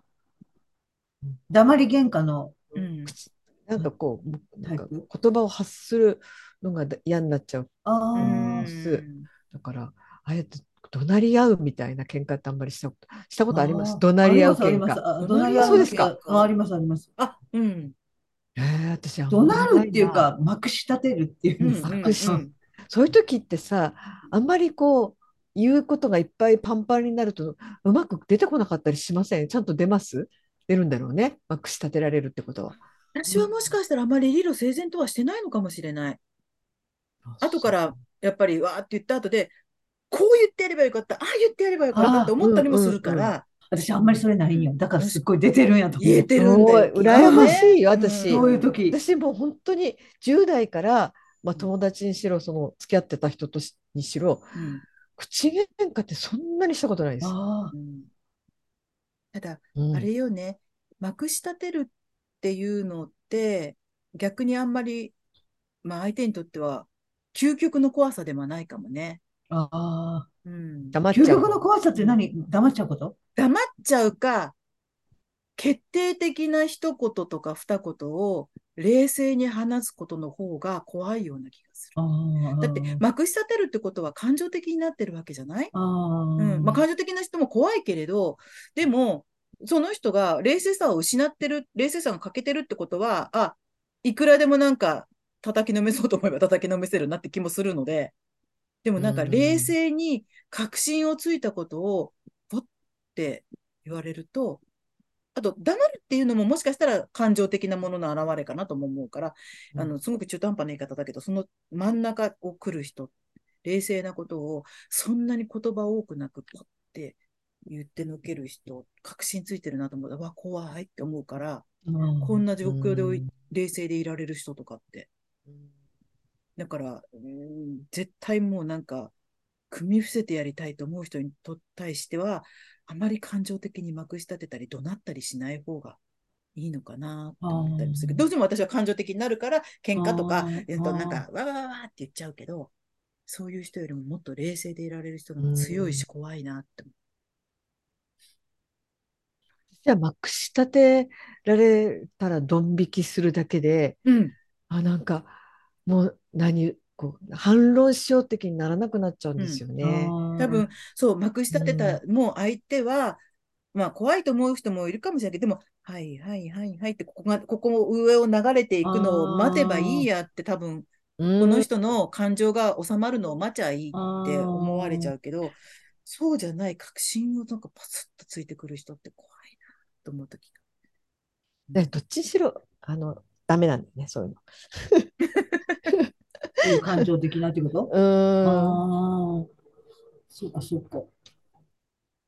逆に相手が感情的だとね、逆にこっちはどんどん冷静になったりするあこともありますからね。私ね、冷うん冷静にもなれないの。その、なんか、なんかわって言われて、だ、こっちが黙ってると、そんな冷静にな顔してみたいなこと言われたことあるんですよ。うんでも冷静ではないんだよ。全然冷静ではないんだけど、本当に、あの、いろいろ、こう、湧き出るようなことあるんだけど、うんただただ黙ってるっていうか。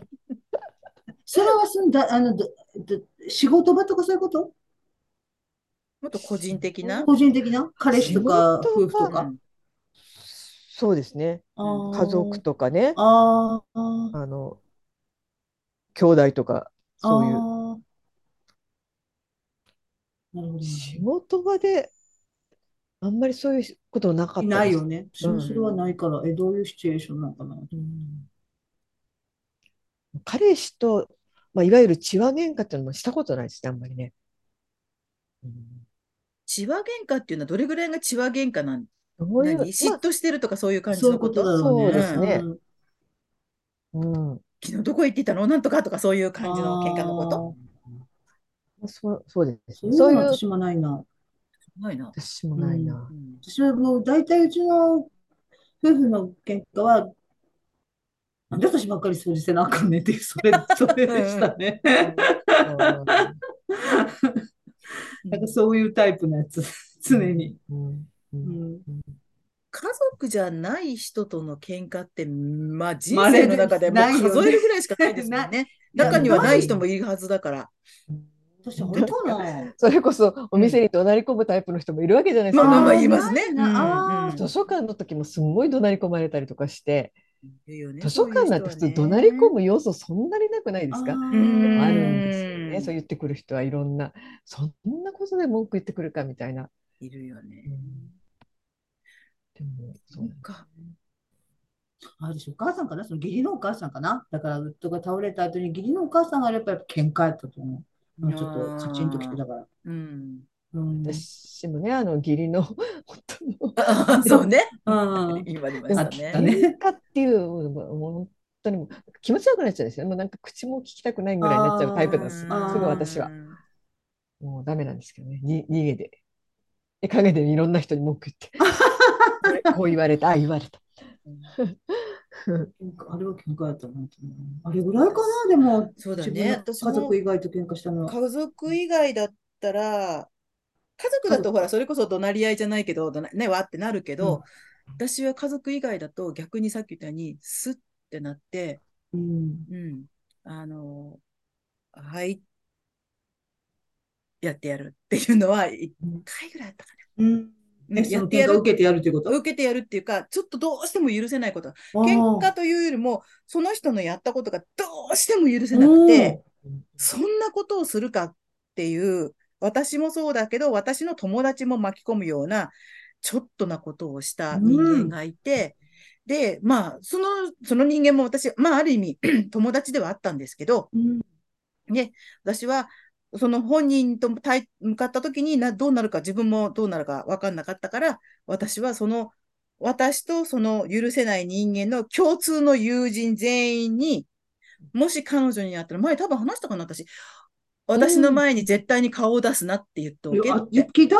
うん。うんあ、そう。なぜなら、で、私は、二人の時かな？そう二人の時かもしれない。うん私は、彼女が私の前に現れたら必ず殴り倒すから、ああ、なんか殴られたくなかったら、私の前に顔を出すなって、どっかで街中で私を見つけても、私の前に現れるなって言ってくれって全員に言ったの。うんそれが私の気持ちだって。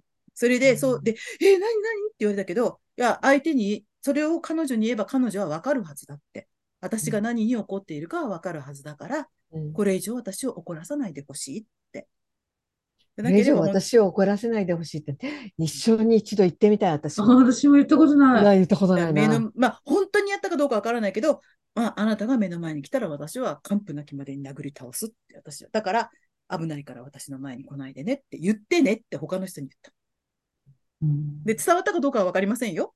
伝わったかどうかわからないけど、それ以降、以降彼女と会うことはなかった。うんよかったね。それは本当にちょっと、もおかしいんじゃないのってぐらいひどいことをした人だから。ーそういうの。はね自分の家族以外と喧嘩したことあるかなだからそお母さんも、義理のお母さんもまあ家族だもん。なんか借りなさい。ないなと。ないなと思って、そういえばない。なんかさ、どんだけ怒ってても、うんその場を改めて会うと、もう会った瞬間にちょっとほだされてしまうっていうとこあろがある。まあまあ、そういうこともある場合もあるよね。私は確実にあるの。だからもう、会いたくない。もう、なんていうの、絶対負けるから、自分がもうんほだされて。なんか怒りの持久力があんまりないっていうか、うん。うん、それはで怒りの持久力がもないんだよね。いいことなんのかななと思うな。うん、私結構粘着質だから、ずっと怒ってられる？うん、ずっと怒ってられるし、あ、そうなんや。うん。あの、えー。でも、ずっと怒ってることってそんなにはないですよ、もちろん。うんうん。なんとなくやっぱり、大抵の怒りはなんそこでカッとなってもすっと忘れるけど、うん。でも、うん、多分もう何十年も前、その殴る殴り倒すは何十年も前だけど、今でも多分現れたら私は、お前なって言うと思う、絶対に。あ自分が何したか分かってるって。よく私の前に顔出せたねって。私何十年前にみんなに言って伝わってませんでしたかって言った上でパーンっていくと思う。それだけはやらないと気が済まない。なんかそういう例え美香さんと同じ心境でねあったとしても、いざそうなったらなんかしどろもどろのえっとえっとほだされる。ほだされはしないの。だからもう怒りがのあそうだねあってもなんかいざとなるとあともうなんかもうあの感情が先に立って言葉とかうまく出てこなくなるタイプだ。ああ。私も多分そ、私もそのタイプ、どちらかというとタイプだから、万が一、この生きているうちにその瞬間が来た時のために、冷静になれるように、ちゃんとちゃんとこう、シミュレーションしておこうって、シミュレーションしておこうとでもさ、そのシミュレーションしたやつを、を本本番で、本番でさ、うんだから私が今さっきほほほだされるって言ったように、うんその自分のシミュレーションをあった瞬間に、あらゆるものがパンパンパンパンって裏切っていって、この自分が想定した言葉がうまくはまっていかない状況っていうのがさ、あるかもね。あるやん。うん。ほだされないにしても、もうなんかね、いきなり面と向かってパーンってやっちゃうかもしれないし、逃げるかもしれないし。うわまあね、うん。そのシミュレーションはあくまでも自分サイドだからね。向こうがそうそう違うリアクションしてきたらうん。そこにすぐ対応できるかどうかそう。あれだよね。だって相手が殴りかかってくるた来たとしたらかね。そう。だね。なんて手振ってきたら私はもうやりますよ。そ。そこのシミュレーションはできてるんだ。できてんだね、できてんだ。そこは入ってるわけ。そこ入ってるの。って思うから。私はだからなんかその、うん怒り、結局あの時こう言えばよかった、ああ言えばよかったっていうのって、なんかその、つ、その、それを言うチャンスのは二度と来ないなっていうのをどっかでもう学習してるから、うん。次会った時はもう状況変わってるし、で、それ今この心の中ではこんなにピシッピシッはまってんのに、うんそれを言うタイミングって一生来ないなっていうのをなんかどっかで学習したから、うん。もうなんかあんまりそ、それ考えなくなったっていうのはあると思う。なんか。うん、そうだね。私もそうだね。10代とか20代の頃の、その、今度会ったらこう言ってやろう、ああ言ってやろうっていうのを一度もしたことがない。中高年になって、あ、来ないんだ。そうそうそう。そうね一度も来ない。その完全に用意された中うん用で、意された自分が言いたいことを過不足なくきちんと、しかも相手の胸に響くように言えたことって一度もないから、一回来ないかな。来ないんだよ、それが。ね、夢だからそのチャンスが、ヨシンバ回ってきたとしても、きっとそこで、ね、ね打たれるか、うんもしくは感情の突発でなんか、ああ、わあわあわあってなっちゃうか、なんかうまくいかないで終わるんですよね。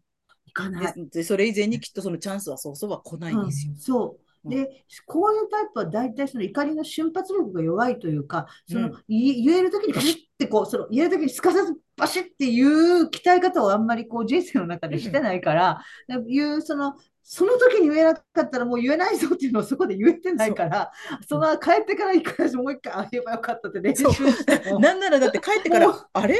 もしかしてあれって怒る場面だったとか思ったりするからね。ある。ある。ね。ある。でもね、うん。なんかちょっともやもやするけど。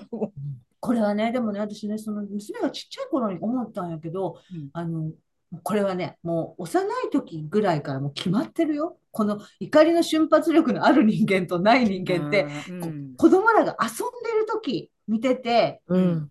やっぱりその怒りトレーニング、例えば親がもうガツンってすごく言うとか、うん。なんかうんものすごく言うとかね、なんかうんそういうのの中で、やっぱりこう、その筋肉がやっぱ鍛えられてる子と、うん。鍛えられてなくて、ね。もうずっと負けてる子っていうのはいて、うん。で、このうん。負けてる側の子は、怒りの瞬発力が弱いまんまよ。うん。ううん。ん。私、それでいいと思ってね。怒りの、そうね、怒りの瞬発力が強いということは、うん、ちょっとね。そう。でうん。見てると、こう弱い子の方が、大人になってからは、やっぱりこう社会性がうん、身についていくっていうか、うんだからやっぱこの幼児期にバシンって言って強者でいくこのコミュニケーションっていうのはやっぱ本当に期間限定やから、まあ、いうん怒りの瞬発力あんまりなくない方がうん、と思う。そうだね。いいのかな。あと、うんああも言えばよかった、こうも言えばよかったが、言うタイミングがなくって成仏しないままっていうのでいいかなと、まあ、うん自分でうん成仏させるっていうか。うんそうね、そうだと思う。そなんか理不尽、こちら、なんて理不尽な思って思うをさせてくる人ってさ、うん私なんかもう頭おかしいって思っちゃうの。あの、もし、その、普段はわかりませんよ。でも、うんなんかどっか基本的にちょっと頭おかしい人だって思っちゃうから、とっさにね、うんまず思うの。そうすると、その頭おかしい人に、こっちの、なん、なんていうの？こんな気持ちにこっちはなったんだよって言ったとしても、うん。絶対伝わらないって思っちゃって、うんなんか、まあ、それは自分の人間なんだけど、もうい言ったってしょうがないって思っちゃうんだよね、まずね。ううんんそうだね光それが怒りの瞬発力がない、少ないってことなんだよね、うんきっとね。うんうんスパ言われた時にスパンって返すっていうこの、うんうんこの瞬発力をかけてるんだよね。一回受け取ってしまって、うんそれはの同じ土俵に上がれる、あれがある、あるってことだもんね。こうバンって返せるってそう。そうそう。で、あの、この瞬発力の弱い人は、自分がなんかある種ちょっとこう、冷遇されたり、軽く扱われたりとか、まあ、ちょっといわゆる理不尽な状況に置かれたときに、うん。その状況にちょっと混乱するっていうか、あれ？今これどういう状況？そうだね。そうね。そうだね。そう思って、すごいできないのよ。そう、で、美香さんが言うみたいに帰ってから、あれ絶対これ、これこういうことやったんやなってなる。あるあるよ。でもその時に起こったところでしょうがないじゃない。そうだ、もう過ぎてるでから。まあ切ないっちゃ切ないんだけど、悔しいんだけど、でも、はあって後から気づいたりとか、うん。こう言えばよかったんだ、私とか思うけど、うん。なんならなんかしてやろうかとか思うけど、いやいやいやいやとか思って、あるよね。もね。う、ねなんかえ、普段納10人前得と配達させてやるぞとか思うけど、でもね、納得できない時もさ、まず、え、私が悪いのとかまず思っちゃったりしてそうそうそう。後で考えると全然悪くない私って思うんだけどね。う。んその時は、あれ？あれ？こんなにこの強気で言われてるってことは、こっちに落ち度があるのぐらいに思っちゃう時があるんだよね。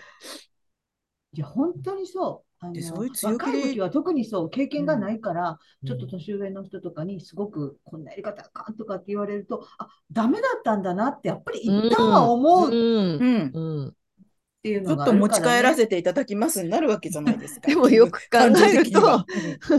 全然こっちが悪くないあれし、う。んって私何も悪くないよねって思うじゃない？ひどいこと言われたんだって後でね、そうそうそう。思い出し怒りしてるんだけどね。その日の夜眠れなかったりして。そついにやったら、そういうこう言ってやろう。ちょっとそれがひどいと、数年に一回同じことがなんかプンって思い出して、そうそうそうある。で腹立ててもスンと収まったりするんだよね。そうそでもそれがさ、こう、なんていうの、積もり積もって、あの、こう、あ、こういう人には近づかないでおこうとか、こういう場からは距離を取っておこうとか、うあんここにいると、なんか自分はこう、なんていうの、あんまりこう、大事にさ、あ、されないなっていうところには、はもう身身を置くことはやめようとか、うん。なんかそういうこう、なんていうの、を経験する場所にはなってるかも。う。確かにね。ね。うん。で、結局、怒れなかったなとか、あの、いろいろ思うけれども、で、最終的にやっぱり、怒る人のそばには行かないようにしようって。自分が怒るっていうことを考えておきながら、結局は怒る人のそばにはあんまり行かないようにしようって私もそう思う。うん。あの自分ももちろん怒るよ、いろんなことに怒るけれども、他者に対して怒りのパワーをブワーって発散する人のところには、あんまり寄らないようにね。自分はそれが上手に対応できないし、ねそう。うん自分にとってもネガティブなエネルギーになるし、うんそういう人を見ててもなんかかわいそうになって思うし、うんだからやっぱ、まあ、寄らない方がいいねって思うかな。もちろんねな。んか、あのー私前、スーパーの駐車場で、うん。私ぐらいの年齢の男の人のパートさんみたいな人が、うん。そこのちょっと偉いさんにめちゃめちゃ怒られてて、うんうんうん。かわいそうなぐらい怒られて、それ見たときにさ、なんかこう、その人、怒られてる人もすっごいかわいそうやけど、なんか、それ公衆の面前でそうやって怒るっていうのはさ、なんていうの、おその人に注意してるんじゃなくて、なんかこう、もう、その怒られてる人の年齢も含めてさ、なんか、刑罰っていうかさ、なんかこう、うん。崩壊処刑みたいなね。うん。うん。ものすごい残酷やなと思っうん。て、だからなんか、怒ることの、あの、ああいうことをやりだすともう人間終わりやなっていうか、なんていうの。でも本当そう思う。あの、もちろんさ、うん。腹を立てるべきことっていうのはあるわけじゃない、うん。それを許してはいけない。ただ、うん。その出し方っていうのがさ、うん。そんなにそのひ、ね、ちゅお店の、自分のお店の駐車場でお客さんも見る、うん。他の人も見るだろうっていうところで、そこまでの怒り方をできる人って、おかしいよ。何。かが、そう、何かがあると思うじゃない？うん。うん。おかしい。快楽みたいの感じてるよ原ね。因をそう聞いたら、あ、それは叱られても当然のことですねをしたのかもしれないけど、うん。伝え方っていうのは絶対あるはずで、うん。うんでもそれを本そんなことをしちゃって、いまだにその、例えばそれを見たカリーナさんの記憶に残っているっていう状態っていうのは、当にやっぱり怒っている人側にも何か、うんその人も何かを抱えているよね、きっと問題を。そっちの問題の方が大きいと思う。多分大きいと思う。うん。うん怒られた人はそのミスしたことを、それダメじゃんっていうことを言い含めてあげれば、そうなのうんね。そこもうクビにすればいいんだよね。わかるか、そう、ダメだったらやめればいいんだから、あその人。に。うんオッケークビにすればいいんだから。本当に、だってね、どうしようもないミスする人はいっぱいいるからね。だけど、そこに、えーって周りを思わせちゃうぐらいの怒りを、うん外に向かって、うわーって見えるところに出す人って、絶対何かを抱えてるはずだから、そこをこうコントロールできない人は気持ち悪い。そうだよね。うんどうにかしましょうって。どうにかしましょうって私が考える必要もないのかもしれないけど、でも、うん、多分周りは、スーッとあなたから距離を置きますよって。多たまにいるよね、怒ってる自分になんかこう、もう歯止めが効かなくなってるそうなの、人。っていう人ねやっ。ぱりアドレナリンがすごい出てるんやろうなっていうか、その、ある種気持ちがいいのかな？そう、気持ちいいと思う。うんうん。うんだから、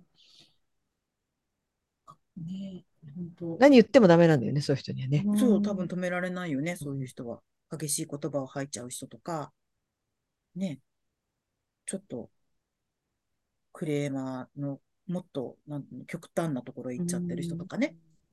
そうだね。なんか怒鳴り込む人とかね、そうよね。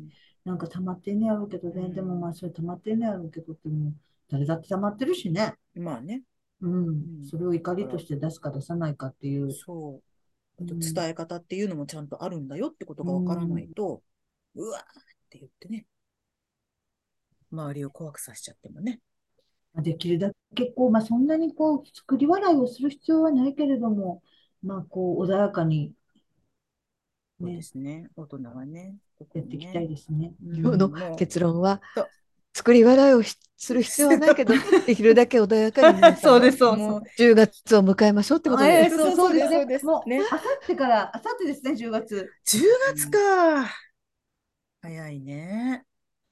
もう、もう、もう、じゃあ、もう、とっくのとうに今年は終わりですね。はい。もう終わってます。終わもう終わったんですね。私なんか、おせちも用意しなかったですけど、終わったんですね、も大掃除もしないまま。う。ね終わりましたよ。本当に。ね。お疲れ様でした、今年も。お疲れ様でしたお疲れ様でした。良いお年 を。もう終わってんだから、もう、新しい年迎えちゃったからね。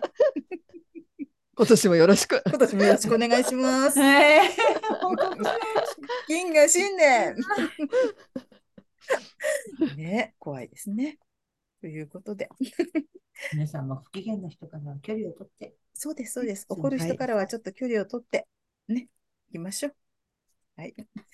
ということで、じゃあ、終わりの一曲。えっ、と、今日は、えっ、と、くるりで、 Anarchy in the Moon。